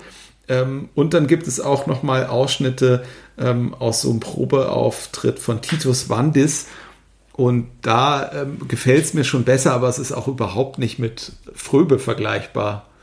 Hast du dir das mal angesehen? Ich, ich habe es jetzt nicht diesmal, aber ich habe es äh, bei der letzten Sichtung, habe ich mir mal geguckt. Das ist natürlich auch mal unter dem Eindruck, dass man jetzt eben schon seit Jahren diesen Goldfinger ähm, ähm, vor Augen hat und man weiß nicht, wenn es Gerd Fröbe nicht geworden wäre und einer von beiden wäre es geworden, dann hätte man vielleicht auch gesagt, okay, es war jetzt vielleicht nicht der beste Bösewicht, aber vielleicht auch nicht der schlechteste, aber so ist es natürlich extrem schwer, dagegen Gerd Fröbe anzukämpfen, aber mein Eindruck deckt sich da ähm, ziemlich ähm, mit, mit dem, den du da gewonnen hast. Meine und Erinnerung hast nach. zu Hause ja. auch die Blu-ray Edition äh, stehen? Ich habe inzwischen die Blu-ray, bei mir ist es so ein, was vorher so ein ähm, extrem äh, wilder Mix aus allen möglichen Editionen, die es mal gab. Also erst war es ja dann von MGM, dann hat die später diese Special Edition, dann hat die später mal Sony zwischendurch äh, vertrieben für Casino Royale nochmal, dann kam auch immer die Ultimate, die gab es ja erst in so einem Schuber, dann gab es in einem einfachen Keep Case, dann nochmal, wie du schon sagst, als Single Disc und ich hatte, glaube ich, so gefühlt von jeder Auflage hatte ich mal in dem Potpourri von allen Bond-Filmen mal so mindestens eine dabei. Und gerade die ähm, Ultimate Editions, muss ich sagen, da waren bei mir auch einige, die so, in, so im Laufe der Mitte des Films dann immer mal so einen Fehler hatten, also die dann so einen Sprung hatten, so dass ich dann eine gute Ausrede hatte, in Anführungszeichen, dann irgendwann mal dann doch auf die Blu-ray ähm, abzugraden. Ich habe jetzt auch quasi die aktuell noch vollständige Gesamtkollektion ja. inklusive Spectre und muss dann für den nächsten Film ja. halt so eine daneben stellen. Ganz genauso. Ähm, Übrigens, ähm, es wird noch gemunkelt oder man kann noch spekulieren, ob äh, in diesem Jahr noch, ähm, also äh, Dezember 2021, äh, noch eine 4K-Variante auf den Markt kommt. Ähm, ist in einem Shop schon eingelistet. Äh, man kann aber noch nicht sehen, was sind die Features. Es gibt noch kein, ähm, ähm, äh, kein Package, was man sich angucken kann. Ähm, ist nur mal so äh, eine Listung in einem Shop gewesen, in allen anderen ist auch noch nichts zu lesen. Also es ist so ein bisschen äh, komisch, was es damit auf sich hat, aber ich denke auch früher oder später werden hier die verschiedenen Filme in 4K sicherlich auch vorliegen und äh, veröffentlicht werden. Ja, und dann ähm, gibt es natürlich jetzt noch den ähm, Weg ins Kino. Da läuft dann halt nicht Goldfinger, aber da können wir uns dann äh, No Time to Die ähm, anschauen, keine Zeit zu sterben. Und ähm, vielleicht zu der Gelegenheit ähm, noch mal ganz kurz so, ja, wo steht die Reihe jetzt eigentlich? Also jetzt kommt der 25. Film. Das wird das Ende der Craig-Ära sein. Das heißt, danach ist dann sowieso ähm, die Frage, ähm, ja, mit welchen Justierungen, mit äh, welchen ähm, mit welchem neuen Schauspieler geht es dann auch ähm, weiter. Und wir können ja noch mal kurz über diese ähm, Craig-Ära auch ähm, sprechen. Also für mich war es am Anfang so ein bisschen Skepsis, weil ich so dachte, okay, also A, da kommt jetzt Daniel Craig und das ist ja irgendwie so ein durchtrainierter Bond. Wird das jetzt so eine Art Triple X-Verschnitt, was ja zeitweise mal so ein bisschen eine gefühlte ähm, Konkurrenz oder zumindest so ein Angriff auch auf ähm, Bond war. Ähm, auf der anderen Seite war es so, dass mir Casino Royale zwar durchaus von Anfang an gefallen hat, aber ich auch so ein bisschen die Sorge hatte, ah, jetzt bringen die da so, so gewollte Regelbrüche ein, ne? Ähm, also wo er dann irgendwie das erste Mal gefragt wird, ähm, wie er denn seinen äh, Wodka Martini haben will und äh, sagt er so, sehe ich so aus, als ob mich das interessiert. Und dann denke ich so, okay, so ein Regelbruch, ne, der ist dann einmal lustig, aber machst du nicht, machst du nicht irgendwie auch ähm, so diese Legende so ein bisschen kaputt? Und dann wurde ja auch, hat man so gemerkt, okay, da soll jetzt nochmal die Vorgeschichte erzählt werden. Und dachte mir so, oh, nicht, dass das jetzt so, so läuft wie mit allen Hollywood-Franchises, so gefühlt dieses Episode 1 vorne dran ähm, und hatte dann so ein bisschen befürchtet, es wird ein bisschen zu viel auserklärt. Vielleicht wird die Rolle dadurch, dass man sehr viel Vorgeschichte, sehr viel Persönliches noch mit reingebracht hat, ähm, dass es auch so ein bisschen entzaubert wird. Aber ich muss sagen, ähm, ja, die Sorge hat sich eigentlich nicht bestätigt. Also ähm, ich finde, die Gratwanderung zwischen ähm, der Tradition und der Moderne hat für mich sehr gut ähm, funktioniert und ähm, glaube auch, dass so diese Weiterentwicklung des Charakters, ähm, auch gerade in das Zeitgenössische, das hat ja so bei, ähm, bei Pierce Brosnan schon so ein bisschen angefangen, wo M ihn ja, glaube ich, dann irgendwann als Reptil bezeichnet und sagt, so, du bist ja eigentlich nicht mehr zeitgemäß oder wie zeitgemäß ist so ein Doppel-Null-Agent, das hat man irgendwo nochmal the thematisiert, hat es aber auch sehr gut modernisiert in den Filmen und Stand jetzt ist mein Eindruck eigentlich so ein bisschen, es ist ein gutes Vermächtnis, was jetzt hier Craig hinter, äh, Daniel Craig hinterlässt. Ähm, vielleicht sogar ein stärkeres als die Brosnan-Filme. Die ähm, muss man jetzt mal gucken, wie dann so über die Jahre die Sachen so äh, nachwirken, aber die sind ja tendenziell immer so ein bisschen ja, schwächer geworden, habe ich so den Eindruck, bis zu dem Stirb an einem anderen Tag, den ich äh, jetzt nicht so stark finde. Ähm, also insofern, ich bin ganz zufrieden. Ich bin gespannt, wie jetzt der letzte Film wird und wie es dann ähm, auch weitergeht. Ähm, wie ist dein Eindruck aktuell so? Ja, abschließende, ähm, abschließende Fazit zur Craig-Ära ist natürlich jetzt vor dem letzten ein bisschen schwierig, aber ein vorläufiges, denke ich mal, kann ich ziehen. Da würde ich auf jeden Fall auch mit dir mitgehen und sagen, ähm, dass mir die Craig-Ära bis dato ähm, besser gefallen hat als die Brosnan-Ära. Kann man auch ganz gut vergleichen. Da beides vier Filme bis dato. Ähm, und ich muss sagen, obwohl ich ja auch dann, wie man ja auch an dem Podcast hier sehen kann, ähm, ja dann wohl eher der Bond-Traditionalist bin, ähm, haben mir komischerweise diese ja mehr Regel- und Traditionen brechenden Filme Casino Royale und ein Quantum Trost dann deutlich besser gefallen als diese ja beabsichtigt ein bisschen traditionelleren Nachfolger, wo man auch da wieder Moneypenny eingeführt hat, ähm, Q eingeführt hat und er so ein bisschen so einen leichten Retro-Charme reinbringen wollte. Also da haben mir die, die ersten beiden deutlich besser gefallen. Also da war ich wirklich, äh, gerade auch von Casino Royale, war ich absolut begeistert. Ich fand auch Quantum war eine extrem konsequente ähm, Fortführung und auch vor allem erfrischend kurz im Vergleich zu den wie ich finde, sehr aufgeblasenen Nachfolgern, die generell so ein ja, die diesen pseudo-epischen Stil hatten, den hat es zumindest so reingebracht, der mir überhaupt nicht gepasst hat, muss ich sagen. Das war so inszenatorisch so sehr an The Dark Knight irgendwie äh, angelehnt. Das fing natürlich schon bei Casino ein bisschen an mit diesem, dieser Idee der Vorgeschichte, aber auch so inszenatorisch teilweise, so diese Art und Weise, wie so die Szenen zueinander komponiert wurden. Das hatte so diese The Dark Knight Epik, und ich finde, dass irgendwie bei James Bond einfach, so, also The Dark Knight, grandiose Reihe, aber ich finde, dieser Stil passt einfach nicht so zu den Bond-Filmen. Und ich finde dann auch dieses, was man dann so, äh, diese, diese tiefe Verbindung zwischen Bond und der M-Figur Judy Dench, auf einmal diese fast schon Mutter-Sohn-Konstellation, das fand ich total konstruiert. Auch dann dieser Showdown bei Skyfall, wo man sich da so aufs Land zurückgezogen hat, auch äh, und dann so, ja, fast so eine, so eine Kevin Lines zu Haus Showdown dann hatte. Also das hatte für mich mit Bond irgendwie nichts mehr zu tun. Und auch der, der Bösewicht Javi war ein grandioser Schauspieler, aber das war für mich auch wie so eine schlechte Comicfigur, auch mit diesem Gebiss, was er dann irgendwann zwischendurch da rausholt. Und also der, der wurde ja damals zum 50-jährigen Jubiläum äh, gelobt, noch und nöcher. Und als ich dann damals mit ein paar Wochen Verzögerung dann im Kinosaal saß, dachte ich, und das soll es jetzt sein? Also da war ich dann doch ziemlich enttäuscht, muss ich sagen. Und bei Spectre war es dann damals beim Kinobesuch ein bisschen besser. Da bin ich eigentlich aus dem Kinosaal gegangen, dachte, das ist jetzt eigentlich wieder ganz gut gewesen. Und bei weiteren Sichtungen war es dann aber irgendwie auch nicht mehr so. Also da muss ich auch sagen, ähm, einerseits Christoph Walz konnte meiner Meinung nach der ja auch so ein bisschen das große Versprechen war für den Film nach seinen grandiosen Tarantino-Auftritten, hat das, finde ich, daran nicht so anknüpfen können. Dann fand ich auch diese Liebesgeschichte mit dieser Lea Seydoux-Figur extrem konstruiert. Also da hat man so überhaupt nicht gemerkt, so wann wurde jetzt aus dieser üblichen Affäre jetzt so diese ganz enge Verbindung? Und da hatte man auch so ein bisschen das Gefühl, da hat man sich so abgesichert für den Fall, dass Daniel Craig keinen weiteren Bond machen wollte, dass man so seine Ära so ein bisschen abrundet schon mal so äh, vorsorglich. Und dann, dann hat man ja auch so ein bisschen versucht, so diese ganzen losen Enden zusammenzubringen irgendwie, also dass die, diese Christoph Waltz Figur, die kennen sie eigentlich schon seit der Kindheit. Und Spectre ist auch irgendwie, das ist auch so eine, also es hing irgendwie dann doch irgendwie alles zusammen. Und das war eben so extrem ja, konstruiert. Also bei, bei äh Spectre ist mir das auch sehr aufgefallen, äh, dass man auch so ein bisschen nachträglich da irgendwie noch was äh, genau dieses nachträgliche hat, was man dann irgendwie groß präsentieren wollte, als äh, ist doch von Anfang an schon berücksichtigt.